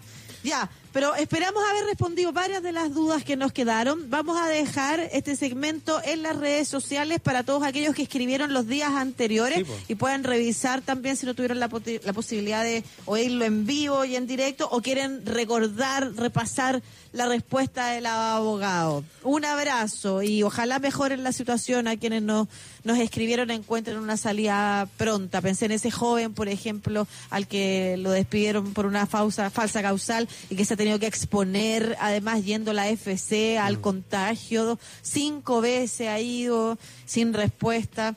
Nada, po, que, que todo mejore, que todo mejore. Vamos a la música cuando son las 13 horas 9 minutos. Escuchamos a Mojo Lady acá en Estación Central de Radio USACH.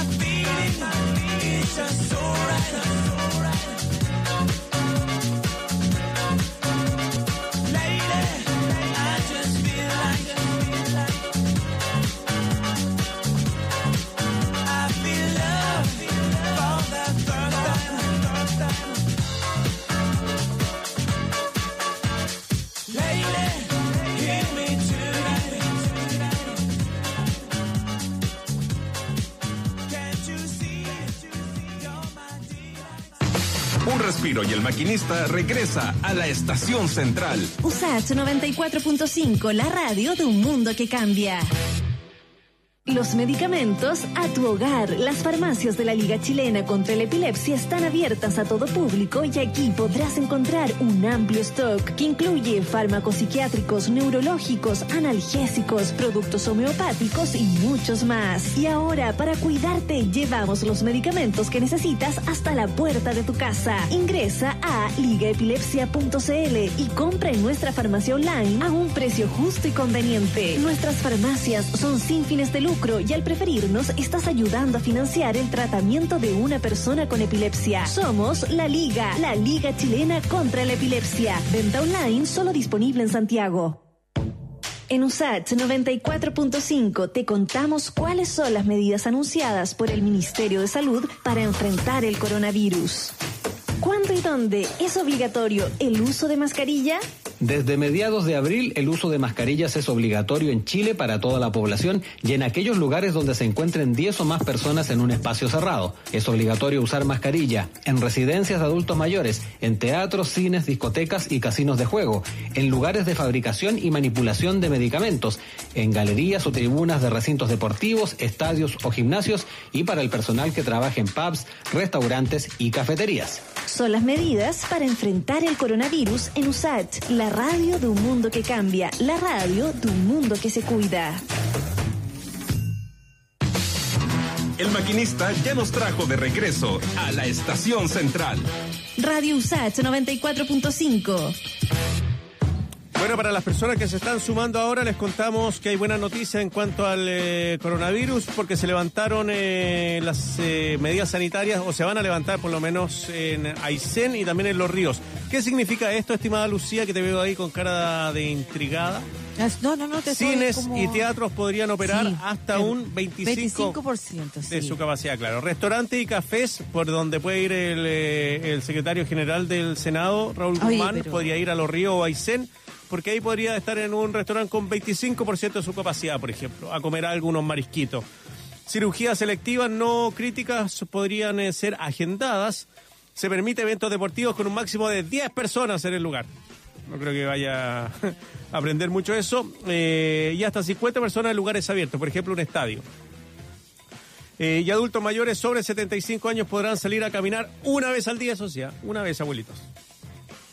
Eso es parte de las medidas que anunció el eh, gobierno para levantar eh, eh, estas eh, cuarentenas estrictas en Aysén y Los Ríos. Recordemos que mm, lo hemos conversado con distintos expertos que hemos entrevistado acá, expertos y expertas de, de diversas áreas vinculadas a la evaluación de la pandemia, ¿no es cierto? Desde cientistas de datos, salubristas, Sí. epidemiólogos, epidemiólogas, en fin.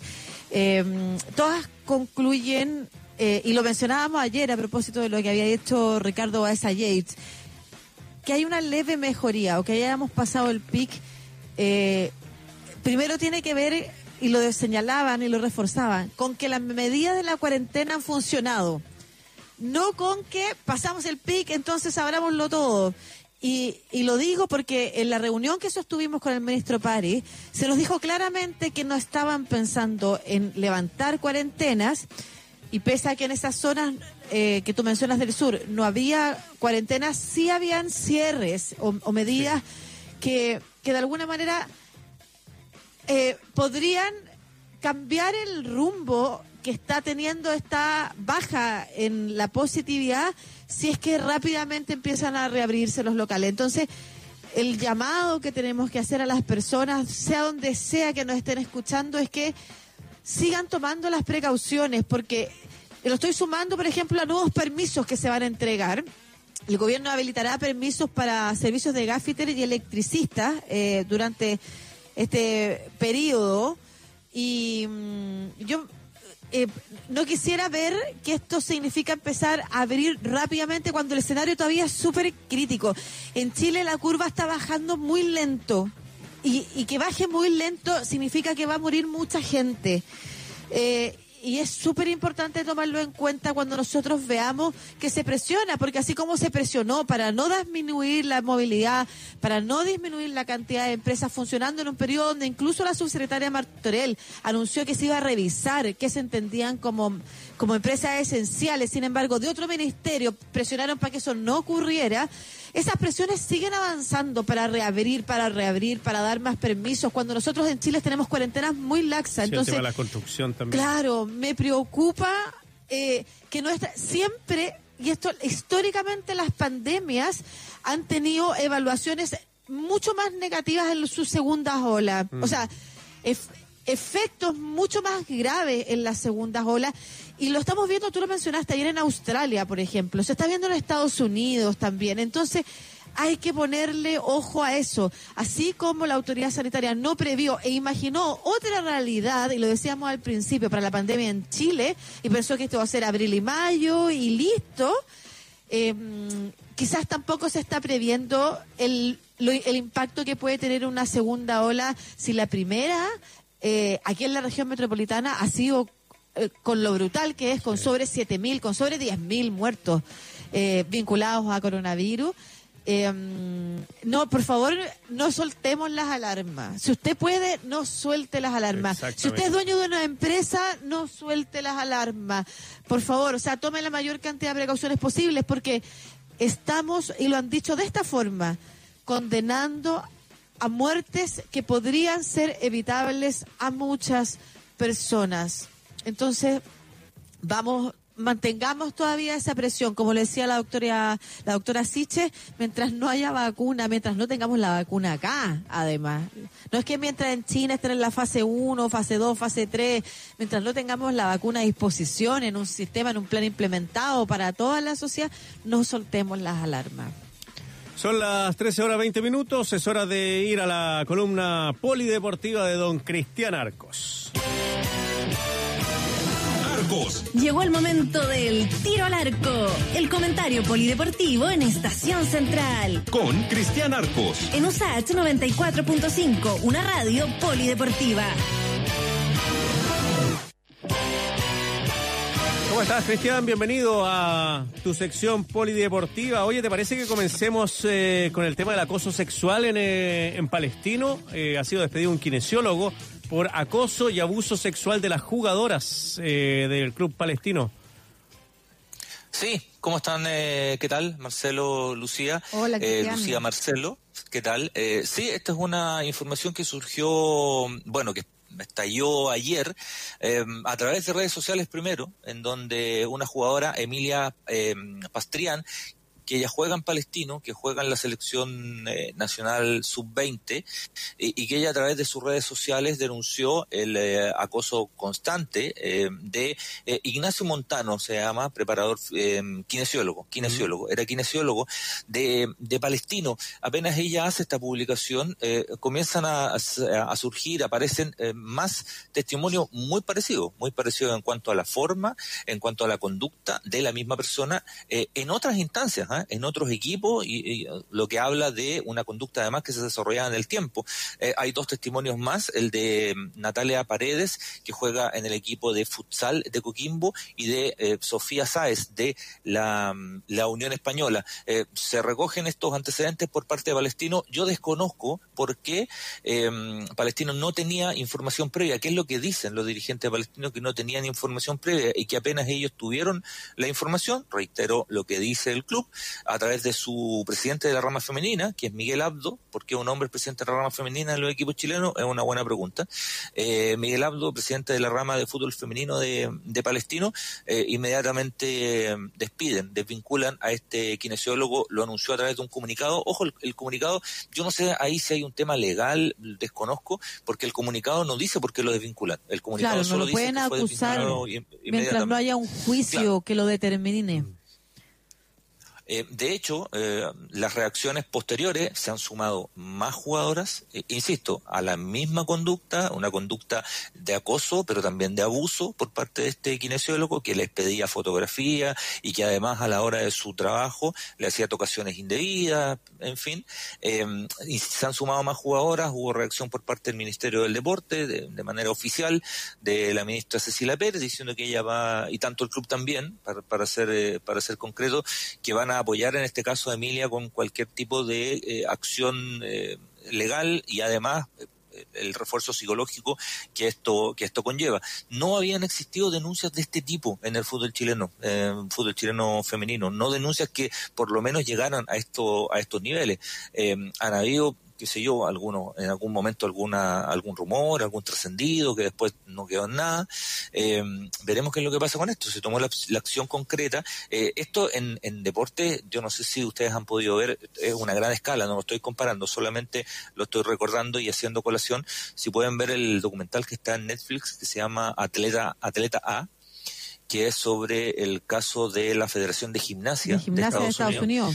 Ya. Eh, sí, sí, que es... eh, el documental es notable en, en cuanto a, a testimonios, ¿no? O sea, están todos los testimonios que tú te puedas que tú te puedas imaginar. No voy a hacer spoiler respecto, pese a que el caso es muy conocido, ¿no? El caso del médico Larry Nassar, que mm, eh, hoy día purga una condena de más de 160 años en total por la cantidad de abusos. Tenía como 500 denuncias Larry Nassar, es una cosa, y no estoy exagerando.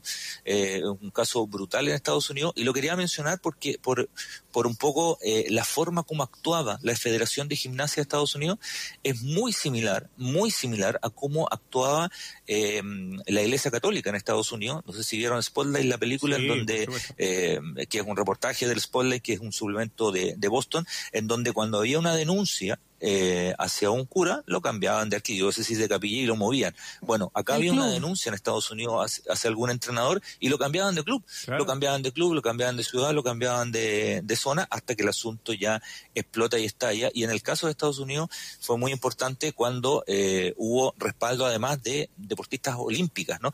Pero lo interesante de ese documental es que es mucho más profundo que eso. Es mucho más profundo, con lo que eso significa, de un caso puntual de un médico eh, abusador por año de atletas y gimnastas. Hay una política respaldada por la federación, por algunos sponsors, por algunos patrocinadores y una forma de actuar respecto incluso a, a cómo le cambiaba la vida y a una metodología respecto a la gimnasia en Estados Unidos. Es, es muy interesante el documental porque pudiendo ser, pudiendo ser, eh, qué sé yo, morboso, amarillo y todo, no lo es. Entonces yo los invito de verdad a cualquier persona que quiera verlo, véalo, eh, porque es muy, muy contundente. Además no deja lugar a ninguna duda, evidentemente, de que esto es ese- una cadena juicio. que viene Sí, por ese 25, juicio 30 años. fue digamos. muy grave, fue muy doloroso de ver y por supuesto para las víctimas mucho más. Después de tantos años eran niñas, muchas niñas, muchas, muchas. O sea, es,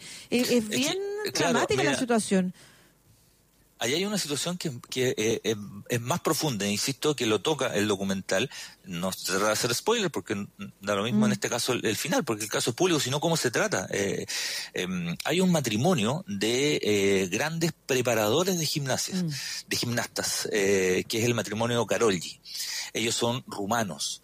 Eh, ellos son, eh, en particular, el, el marido Bela Carolgi eh, era un afamado. eh, entrenador, entrenador, que es el entrenador de Nadia Comaneci. Nadia Comaneci, pues, claro. 70. Claro, él, es el entrenador de Nadia Comaneci que logra la medalla de oro a los 14 años en los Juegos Olímpicos de Montreal, con una preparación que además tiene un lado político, ¿no? Porque estaba totalmente apoyada por el régimen dictatorial de Nicolás Ceausescu. Entonces había toda una imagen, ¿no? Hacia, hacia afuera. Pero bueno, eh, el matrimonio Carolgi deserta de Rumania. ¿eh? En uno de los viajes se queda afuera y se asila en Estados Unidos y empieza a trabajar con la Federación de Gimnasia. Pero lo interesante del documental es que dice que ellos adaptan el método Carolgi a Estados Unidos. Y esto cambia el concepto de la gimnasia para siempre en los Juegos Olímpicos. Niñas cada vez más chicas en edad, cada vez más, más, más menuditas en cuanto al, al tema físico, pero además con un tema hormonal, con un retraso hormonal que es, es macabro, digamos, ¿no? Eh, en el documental te queda, te queda mostrado la forma, además, de cómo ellos trataban y maltrataban a estas deportistas. Ellos no están acusados de un tema de abuso sexual, pero sí un abuso permanente, psicológico, los dos. Psicológico. Y lo que sí es que ellos estaban al tanto de las denuncias. Eh, vamos a ver, yo creo, lo que pasa acá con este caso del kinesiólogo de, de, de Palestino, si la situación empiezan a, a surgir más, como suele pasar, muchos más testimonios que ya respecto solo a esta persona hay cerca de siete u ocho testimonios. Sí. Bueno, y el caso me recordaba recién, no tengo tantos datos, pero era de esta basquetbolista que acusó también ser violada, ¿te acuerdas? Ahí en el, Sí, en el hotel del terrible. CAR, ¿o no? En el Estadio Nacional fue. En, los Juegos de Sur, no En me acuerdo Juegos, si es directamente en ese lugar. Eh, sí, no me acuerdo el lugar físico, para ser eh, sincero, pero pero claro, ella hay, hay una denuncia de violación y hay un, un juicio y una condena y una expulsión por parte de, de jugadores del equipo de básquetbol masculino con una, una jugadora de la selección femenina. Sí, el año 2015 fue eso, ¿no? Sí, en los Juegos de Sur que se disputaron acá en, acá en, en Santiago, se disputaron Santiago. acá en, en la capital. Sí. Sí. Bien dramático po, la situación. Y qué bueno en todo caso que, que de alguna manera el contexto cultural es lo que ha permitido eh, que, que surjan estas denuncias. Porque Sí, estamos claro. hablando en el caso de Palestino de personas que seguían funcionando hasta hoy. Mm. Entonces, a lo que se exponen niñas todavía es muy grave, muy muy dramático y, y, y me da la sensación de que eso es uno de los logros o los avances, bueno, que los movimientos feministas en general, pero que la sociedad ha logrado dar, pasos que la sociedad ha logrado dar y que permiten que hoy estemos conociendo casos que por décadas pasadas se supieron, pero que también hoy le estemos poniendo freno a quienes siguen actuando así. Oye, Sí, claro, Cri- quizás Cristian, cuantos más hubo entre medio. Claro, y que no se Ya. conoce, que había miedo a denunciar. Bueno, ya, ya hemos conocido eso que se ha repetido no solamente en el deporte, sino en todas las aristas de, de la vida, sobre todo, por ejemplo, en el cine, que ya lo, que lo vimos. Oye, eh, Manuel Pellegrini se nos va, finalmente se confirmó que se va al Betis, al Betis. Hay ¿O confirmación no? periodística, pero aún no hay ofi- oficialización del club, pero es, es un hecho de que él ya es el nuevo entrenador del Betis, vuelve a España, vuelve a Andalucía, no es malo, ¿no? Eh, digo porque él fue técnico del Málaga durante mucho tiempo y, está ahí a 200 kilómetros de, de Sevilla, la, la posibilidad de volver para allá. Dirige al Real Betis de España, que es un equipo extremadamente popular en, en el- en Sevilla, en España, un equipo con mucha tradición, pero que ha ganado muy poco, muy, muy poco a lo largo de, toda su trayectoria, un equipo muy antiguo, de comienzo tiene más de 100 años ya el, el Betis, eh, ganó una liga el año 35, eh, en plena inicio de la, de la guerra civil, de hecho es la última liga que se juega antes de la suspensión por la guerra civil española, y después gana dos Copas del Rey, gana dos Copas del Rey, una en la década del 40 y una hace no tanto tiempo, bueno, ya son harto en realidad, 2005, 2007, por ahí gana una segunda Copa del Rey, insisto, un equipo muy popular, pero con muy pocos títulos, con una larga tradición, pero que ahora pretende, con Manuel Pellegrini, en un contrato de dos años, ya empezar a aspirar por lo menos a, a trepar y a disputar torneos internacionales. Ha jugado torneos internacionales, jugó una Champions también en, en algún minuto, pero no es un equipo en general que protagonice los primeros lugares de la, de la tabla de posiciones. Así que ese es el desafío que tiene Pellegrini ahora en España, en donde tiene un prestigio eh, eh, muy alto por lo que hizo en Villarreal, por lo que hizo en Málaga. Yo te diría incluso por lo que hizo en el Real Madrid, que si bien no fue campeón, eh, hizo una Tiene campaña que en la mayoría de los años tiene 100 puntos. O sea, Sí, ni tiene el siquiera- récord no de puntos. Nunca, nunca el Real Madrid sacó 100 puntos. El tema es que ese año el Barcelona sacó 102, que es una brutalidad. Le sacaron 40 puntos al tercero, Claro. o sea, entre los dos. Eh, pero no ganó el título, aunque yo creo que la, la gran deuda de Pellegrini fue eh, a nivel internacional, que en la Champions queda eliminado muy pronto en octavos de final, y en la Copa del Rey la, la vergüenza que fue este, el Alcorconazo que se llama cuando pierde contra un equipo de tercera división, que es el Deportivo Alcorcón, pierde 4-0 en, en la Copa del Rey. Entonces una cosa es perder y otra es perder 4-0 contra un equipo que prácticamente no, de tercera división, que prácticamente con suerte llegaba a tener la cantidad de jugadores suficientes para jugar el partido. Oye, el Pato Yañez jugó en el Betis, po. Ah, se quedó pegado. Se quedó pegado. Mira, lo, dejé, lo dejé con el dato, lo dejé congelado a, a Cristian Arco con No el datito del Pato. Yañez. Ahí está. Ahí parece que escuché una vocecita de fondo, Cristian, ahí sí. Sigue pegado, mira. Pero quedó con mejor cara que... Ah, que la primera. que la primera Ahí vez, ¿ah? está. Hola, Ahí hola. volvió. Ahí volvió. Oye, no, un comentario así. Algo alcancé a escuchar sí, de el- Pato Yáñez, pero quiero preguntar qué dijeron, porque se me vienen muchas cosas cuando uno dice... No. Entonces, No, no, no, que jugó en el Betty. Eso nomás era el aporte que le había No, es hecho. que se apretó un dedo. y Ah. bueno. Jugó jugó en el Betty, eh, pero son más chilenos. Bueno, el Pato Yáñez que jugó más y jugó mejor en, en el Betty, pero también jugó Mar González, tuvo una pasada por ahí, Mm. Felipe ahí. Gutiérrez y Lorenzo Reyes, son, son cuatro. Son cuatro, no es poco. Oye, eh, bueno, Vidal, No, no es juega, poco, no es poco. Vidal juega esta tarde, pero la noticia del mundo tuerca es la llegada de Fernando Alonso nuevamente a Renault, donde logró su- sus títulos mundiales y es la noticia del día. Por supuesto, el retorno de, mm, de Fernando Alonso en este caso a, a Renault, como tú lo dices, fue dos veces campeón eh, mundial a partir del próximo año, 2021, eh, le sube el pelo, le sube el pedigrí, la vuelta de, de campeones mundiales, eh, considerando que todavía hay du- dudas respecto a algunas escuderías. La semana pasada eh, comentábamos lo que pasó con Fettel, ¿no? Que, que mm, prácticamente le dijeron y- muchas gracias por el... Claro, cuatro veces campeón mundial, muchas gracias por el, por eh, el favor concedido y que le vaya y que le vaya muy bien. Entonces la vuelta de, de Renault a través de su de sus redes sociales también Alonso dijo Renault siempre ha sido y será mi casa, vuelvo a mi casa. Ahí fue campeón mundial muy joven dos veces, ¿ah? 2005, 2006. Así que llega a subirle ahí el, el pedigrí, el pelo, el, el- el notable piloto español que nunca dejó, digamos. Lo que pasa es que compitió en otras esferas, en otras categorías, ganó plata como loco, además se dio ahí su, su gustito. Entonces ahora vuelve a la, a la Fórmula 1 para hacerla todavía más, más competitiva a partir del 2021. Eh, no sabemos cómo, cómo va a ocurrir la próxima semana. Supuestamente julio de 2021 debería arrancar la temporada del, del próximo año, aunque no sabemos, como insisto, cómo, lo que va a pasar con esta. no Hay ocho grandes premios confirmados. Eh, la idea es tener más grandes premios, llegar a 12, 15 si es posible, pero hasta ahora siguen siendo confirmados los, los ocho. Hasta, hasta ahora, lo de Alonso, para que quede claro, es para la temporada Que viene. 2021, pero ya, Pero ya se anunció de un manera poquito oficial. más de Alonso, porque yo no cacho tanto de Fórmula 1, estoy aprendiendo con usted y, y quiero saber por qué es tan importante. O sea, más que más que eso, como que los conductores tienen como un, y los deportistas en general, como un magnetismo, ¿no es cierto?, a su alrededor, algo que se vincula con sus personalidades, también Mira. con sus formas de vida. Cuéntanos. Una anécdota de Fernando Alonso, no me acuerdo en qué gran premio fue, ¿ah? pero que ya se le estropeó el auto y lo que hizo él fue salir del auto y le pidió una, una, una silla de tomar sol a uno de los fotógrafos que había ahí. ¿Qué hizo? Se sacó el casco y se sentó ahí, se puso a ver la carrera, por ejemplo, tomando el sol. Y eso se, lo, se lo repiten siempre. Hay imágenes en Sí, los- en esa los imagen sale circuitos, siempre, sí. sale siempre.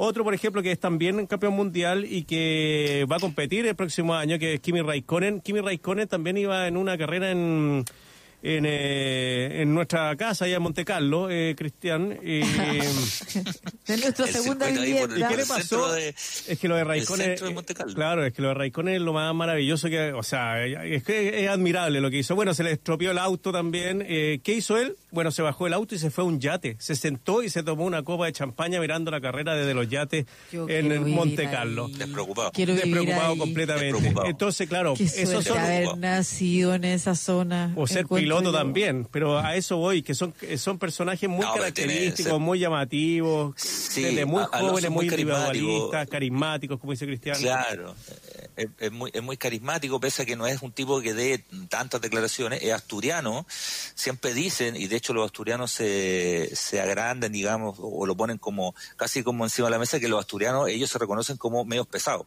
pero les gusta eso, ¿no? Eh, de, hecho, Sí. tienen esta cosa, pero muy carismático, eh, individualista hay que ser en este deporte, y esto uno lo ha visto en biografías de un montón de notables pilotos, que tienen que tener una personalidad especial para subirse arriba del auto, para estar a 350 kilómetros por hora, 300 kilómetros por hora, para arriesgar la vida en cada prueba, me parece que hay que tener una personalidad especial. Pero, pero Alonso tenía una cosa más carismática, ciertos guiños además con, con la publicidad también, Hab- había, ahí, había hecho todas las categorías inferiores además, Sí. y así todo llega muy joven a ser piloto de Fórmula 1, eh, venía avisando hace un par de años antes de, de ganar, aparecía como una gran promesa y no se demoró tanto en llegar eh, a la cima y de pronto, bueno, opta por cambiar de ruta. Sigue siendo un tipo muy joven, además, Fernando Alonso. Lo que pasa es que fue campeón muy chico, muy, Tiene muy 38. joven. Eh, ¿Te acuerdas?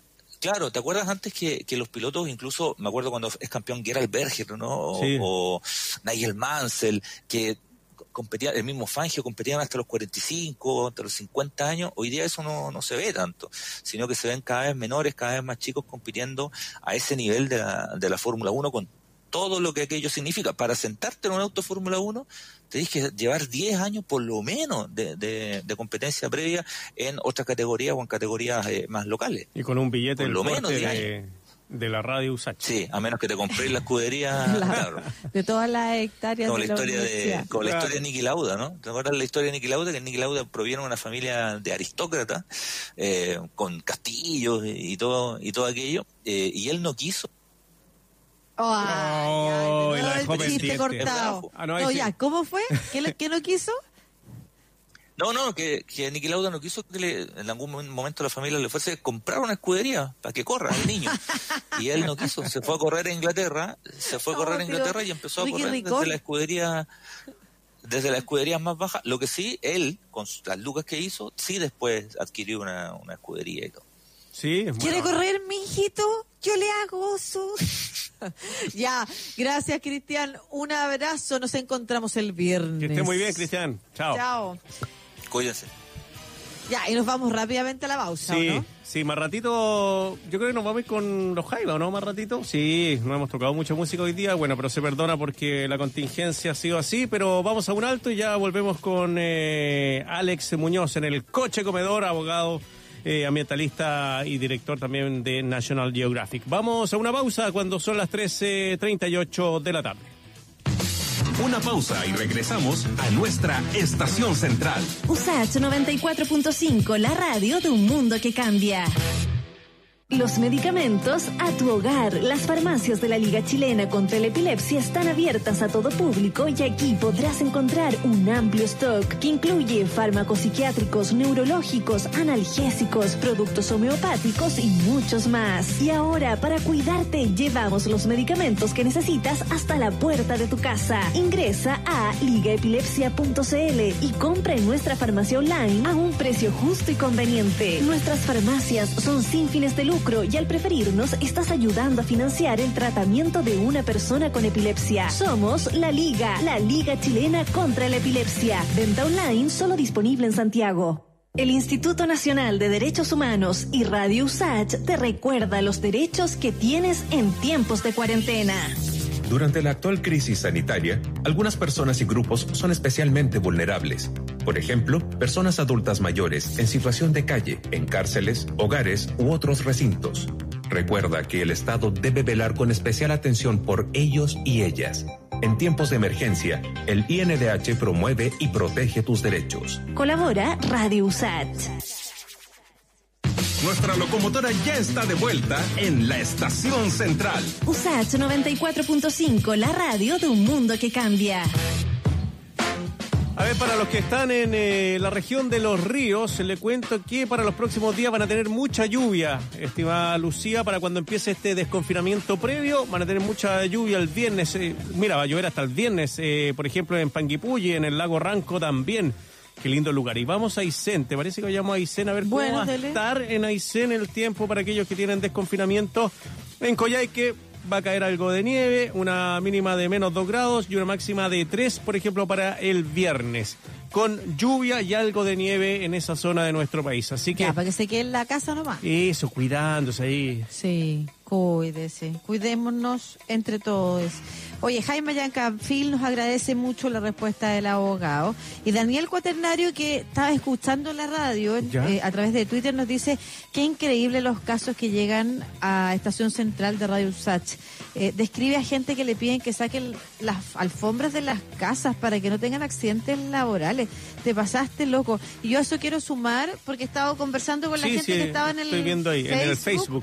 Sí, que además muchas de estas consultas están vinculadas a empresas grandes. Es una vergüenza, no solamente la actitud de las empresas, sino que, porque esto es una práctica, pésimas prácticas que hay en Chile, en las que además se pide a los ejecutivos, se les paga grandes bonos y disminuyen eh, sus gasto. gastos, pero precarizando la vida de los trabajadores un montón.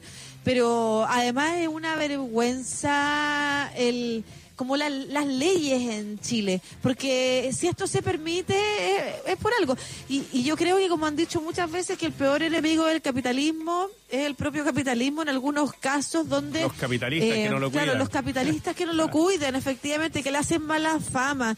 Por eso hay países que son cunas del liberalismo como Estados Unidos o en otras partes del mundo también donde la regulación contra este tipo de malas prácticas la empresa es súper dura y firme. Y eso nos falta en Chile como le escuché una vez a mi marido decir que se lo escuchó otra persona el código penal está hecho para que los pobres vayan a las cárceles y el código civil para que los ricos no vayan a las cárceles pero oye, bueno Oye, Lucía, ya está el editorial que conversamos, o sea, más, más que editorial, la conversación que tuvimos sobre el 10% del retiro de los fondos de pensiones, ya está en eh, Facebook, ahí pueden eh, verlo de nuevo, escucharlo y también Comentarlo, comentar. Por ejemplo. Matías Elicer, Luis Roja Moreno, Jacqueline Arnich, eh, Briseño Rosa han escrito hasta el momento su opinión sobre este tema. ¿Te parece es que...? súper importante Sí, sí. que nos manden sus comentarios porque Claro. nos, también no- nos entrega más información respecto de lo que, cómo estamos nosotros percibiendo la realidad también, la conexión de todos y todas ustedes. Claro, aunque nos hagan pedazos a veces con los comentarios, pero está muy bien. si esa, eh, esa es la libertad de, de opinión, pues. nos permite mejorar. Exacto, o empeorar, quién sabe. Claro. Oye, Ya. estamos ya con Alex eh, Muñoz, abogado ambientalista y director para América Latina de No National le creo. Geographic Pristine Seas. Oye, pero no. ¿qué pasó? Bueno, a Marcelo se le yo, viene ¿ah? la próxima Oye. semana. Yo ya No, caché sí, también. sí, sí, Sí. me viene. Oye, yo, me No. iba, yo me iba a afeitar el fin de semana, pero se me cortó dos veces la luz en la noche. Ah, no, pero está bien, está buena tu barba y te sale parejito, encuentro yo. Sí, es que la cultivo hace años. Oye, aparte que como que combina con la camisa. Sí, es que ya las canas, como dice un amigo nuestro, estimada Lucía López, el Tigre Cruce, las canas eh, son las que dejan. Eso dice él. Ah, no ya. sé por qué lo, lo dice, pero quién sabe. Bueno, y tú, Alex, ¿cómo has estado? Pero otra persona, ¿eh? ¿qué pasó? Muy bien. Aquí preparándonos para el desconfinamiento. No, por favor, con calma, por favor, no te vayas a, a No te lanzar vayas a a la vida, desconfinar, por por Un favor. poquito de ansiedad, hay un poquito de ansiedad nomás. Sí, Sí. pero lo comentábamos al principio que es una muy buena noticia, por lo menos vamos viendo algo de luz al final del túnel y como ha repetido Lucía, Sí, el- hay que mandar, claro, hay que mantener los cuidados de aquí hasta el próximo año por lo menos. Sí, hay que tener cuidado con el rebrote también. Sí, pues. Ya está pasando en algunos lados. Sí. Sí, pues de eso estábamos hablando. Oye, y estábamos hablando también en este programa, un tema que se ha repetido son las pésimas prácticas laborales eh, amparadas en la legislación chilena que lo permite, parece, o que parece que es muy blanda, castiga muy poco. Y a propósito de eso, tú nos quieres dar una noticia también sobre eh, malas prácticas, pero que además afectan el medio ambiente. Así es. Hoy día vamos a hablar de una salmonera, que es un tema que ya es recurrente en nuestro espacio. Eh, específicamente una salmonera que se llama Nova Austral, que opera en la región de Magallanes, es una salmonera de capitales noruegos, que el día de ayer fue condenada a pagar una multa de 150 millones de pesos eh, por haber eh, mentido, por haber falseado eh, información que tiene que entregar al Servicio Nacional de Pesca, que está encargado de, de que cumplan con las leyes, ¿no? que cumplan con las leyes ambientales. Esta salmonera es bien particular porque no es primera vez que se ve envuelta en un caso así. Ellos primero fueron condenados por haber falseado lo que se llama las mortalidades, es decir, cuántos peces se le están muriendo. ¿Por qué es importante eso? Porque eso indica cuál es la salud, cuál es el estado sanitario, digamos, del- de la jaula donde están los salmones, y si se le están muriendo muchos, quiere decir que las condiciones son muy malas. Y Ellos eso no, no es por una cosa como animalista, sino que está, a ver, como que pobrecitos los peces que están en malas condiciones, No, no. sino que además porque impacta a todo el ecosistema, ¿no? Y, y por la es. calidad del Mira, sí. producto. esto es tremendamente truculento y ahí se van a dar cuenta. Ellos estaban con dos planillas, una que de- daban a la autoridad, de que decía que tenían una mortalidad pequeña, digamos, de menos del 15% de los salmones que se morían, pero la verdad es que era casi el 40% de los salmones que se le morían por las malas condiciones sanitarias que, en que estaban los salmones. Además, esta misma empresa fue descubierta adulterando el fondo marino. El fondo marino, cuando recibe mucha contaminación de la salmonera, pierde todo el oxígeno. Se vuelve lo que se llama anaeróbico. Eh, y al perder el oxígeno también, el agua pierde el oxígeno y por lo tanto se muere de toda esa zona, es como una zona muerta. Y ellos lo que hicieron fue llegar con un bulldozer para eh, mover el fondo marino y tirarle camionadas de arena y piedras para adulterar ese, esa condición y volver a tener oxígeno. Eso está completamente prohibido. Imagínate estar tirando en, la- en la- en Magallanes, estamos hablando en una región prístina. Camionadas de, de arena y piedras eh, para salir bien en, en su examen, digamos, de eh, pruebas de oxígeno. Oye, y así poder tener la autorización para volver a cultivar salmones. Alex, ¿por qué esto pasa en Chile? ¿Es la legislación muy laxa o no hay una preocupación importante de nuestras autoridades, no solo de este gobierno, para no darle siempre a, a Piñera, sino No, claro, históricamente de los gobiernos que han Sí. eh, estado en nuestro país? es un problema político. Mire, te voy a sumar una tercera pata para que dejar con toda claridad lo que está pasando. Además, esta empresa tributa en una comuna que se llama Porvenir. Y ellos, eh, esa comuna de Porvenir está muy al sur, está en una isla que se llama Navarino, donde existe una ley tributaria que se llama la Ley Navarino, que fue creada para que se le devuelvan los impuestos a las empresas para promover el desarrollo de esa zona. Imagínate, es la zona más austral que hay en Chile. Y esta empresa, Nova Austral, en los últimos tres años ha recibido de vuelta 60 mil millones de pesos Ah, de estamos, impuestos. claro. O sea, una multa de 150 millones es un No es chiste. nada. Claro. O sea, estamos en crisis buscando. Hoy día se está dis- discutiendo si sacamos los fondos de la AFP para poder ir en ayuda de la gente y esta empresa recibe de vuelta, con toda esa conducta, recibe de vuelta del Estado 60 mil millones de pesos porque tributa en Isla Navarino aprovechándose de esta ley Navarino para eh, apoyar a las empresas que le dan eh, desarrollo a la zona, ¿no? Una zona remota. Esa es la situación. Y eso demuestra que acá no es un tema técnico, no es que se les pasó una infracción nomás. Acá hay un apoyo Sí. decidido por parte de todos los gobiernos hace 30 años hacia la salmonicultura, sacrificando el medio ambiente, condiciones laborales también, para impulsar un desarrollo que no tiene ninguna posibilidad de ser sostenible en el tiempo. Sí, la ley, además- la ley Navarino es del 85, acabo de encontrarla, promulgada en el diario oficial el 14 de enero de 1985. Así es. Pero además, una institucionalidad que apoya la mala práctica, que, que ha sido un tema durante este programa. Porque, y ahí va la pregunta de Marcelo.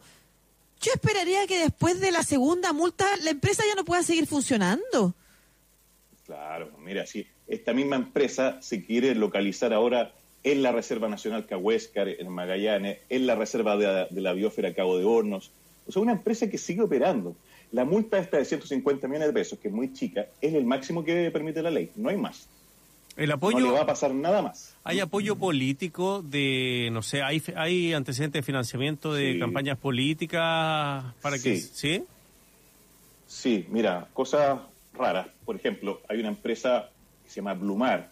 Blumar es la que tuvo un escape de casi un millón de salmones hace como dos semanas.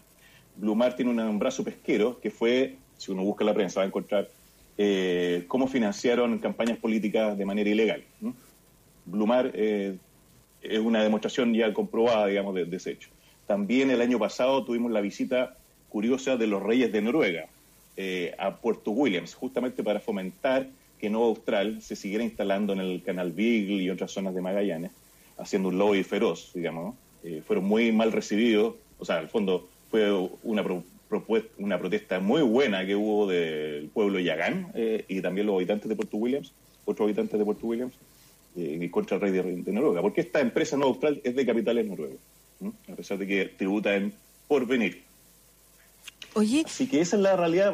ya, ¿y qué podemos hacer para que, pa que esto cambie? ¿Dónde protestamos? Eh, ¿cuál es? ah, porque tiene que haber organizaciones que ya están trabajando en eso, pero yo no quiero que Nova Austral siga funcionando en Chile de la forma en la que funciona. Y la pregunta de Marcelo tiene que ver con eso también. Las legislaciones tienen que endurecerse mucho más. Pero ¿cuál es el foco? Irnos contra... no- Tú nos dices y nosotros lo hacemos, ¿ah?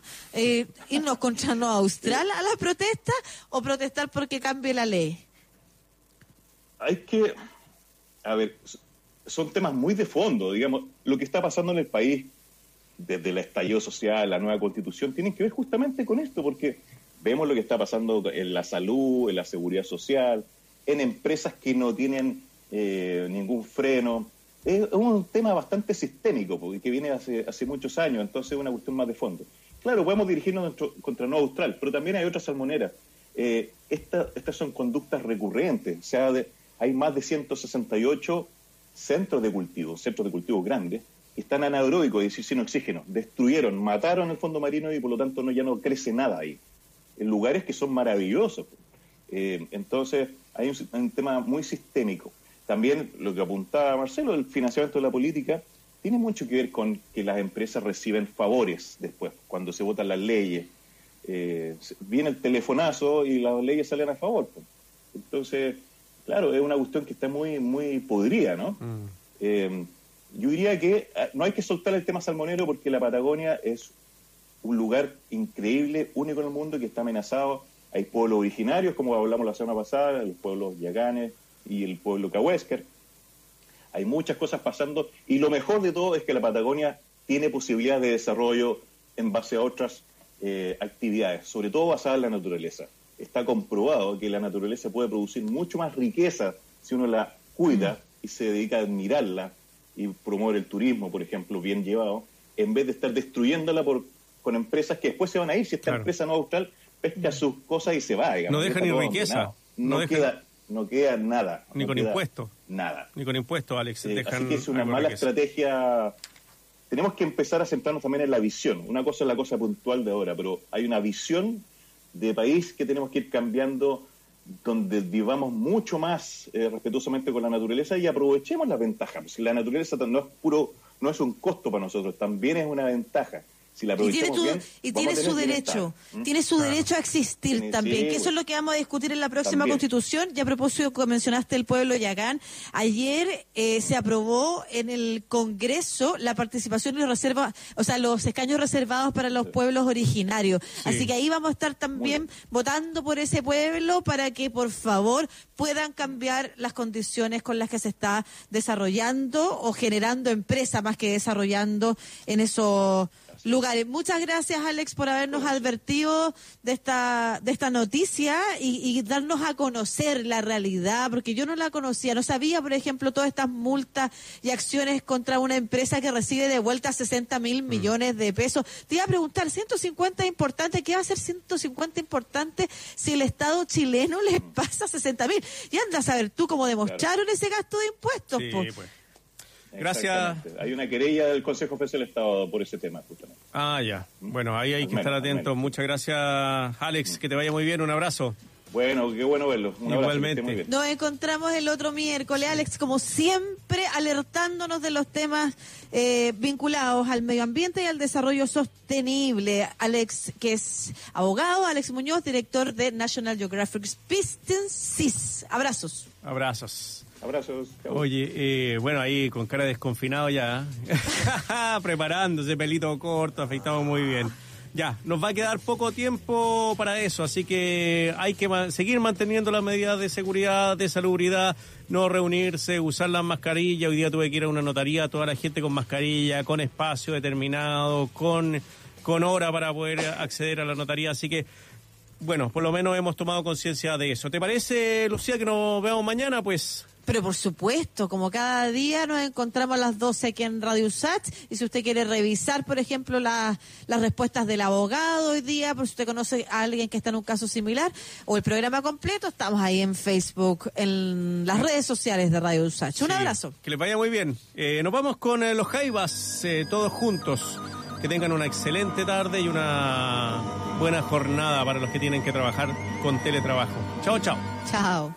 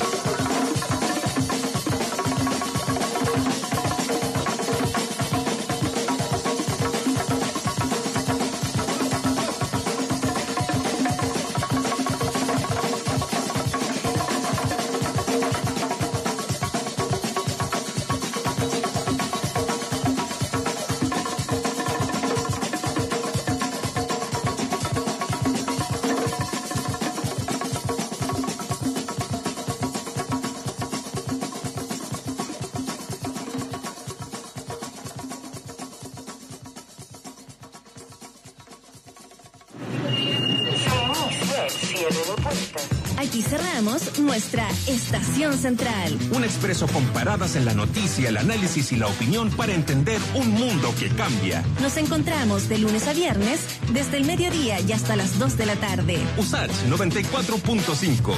La estación central de un mundo que cambia.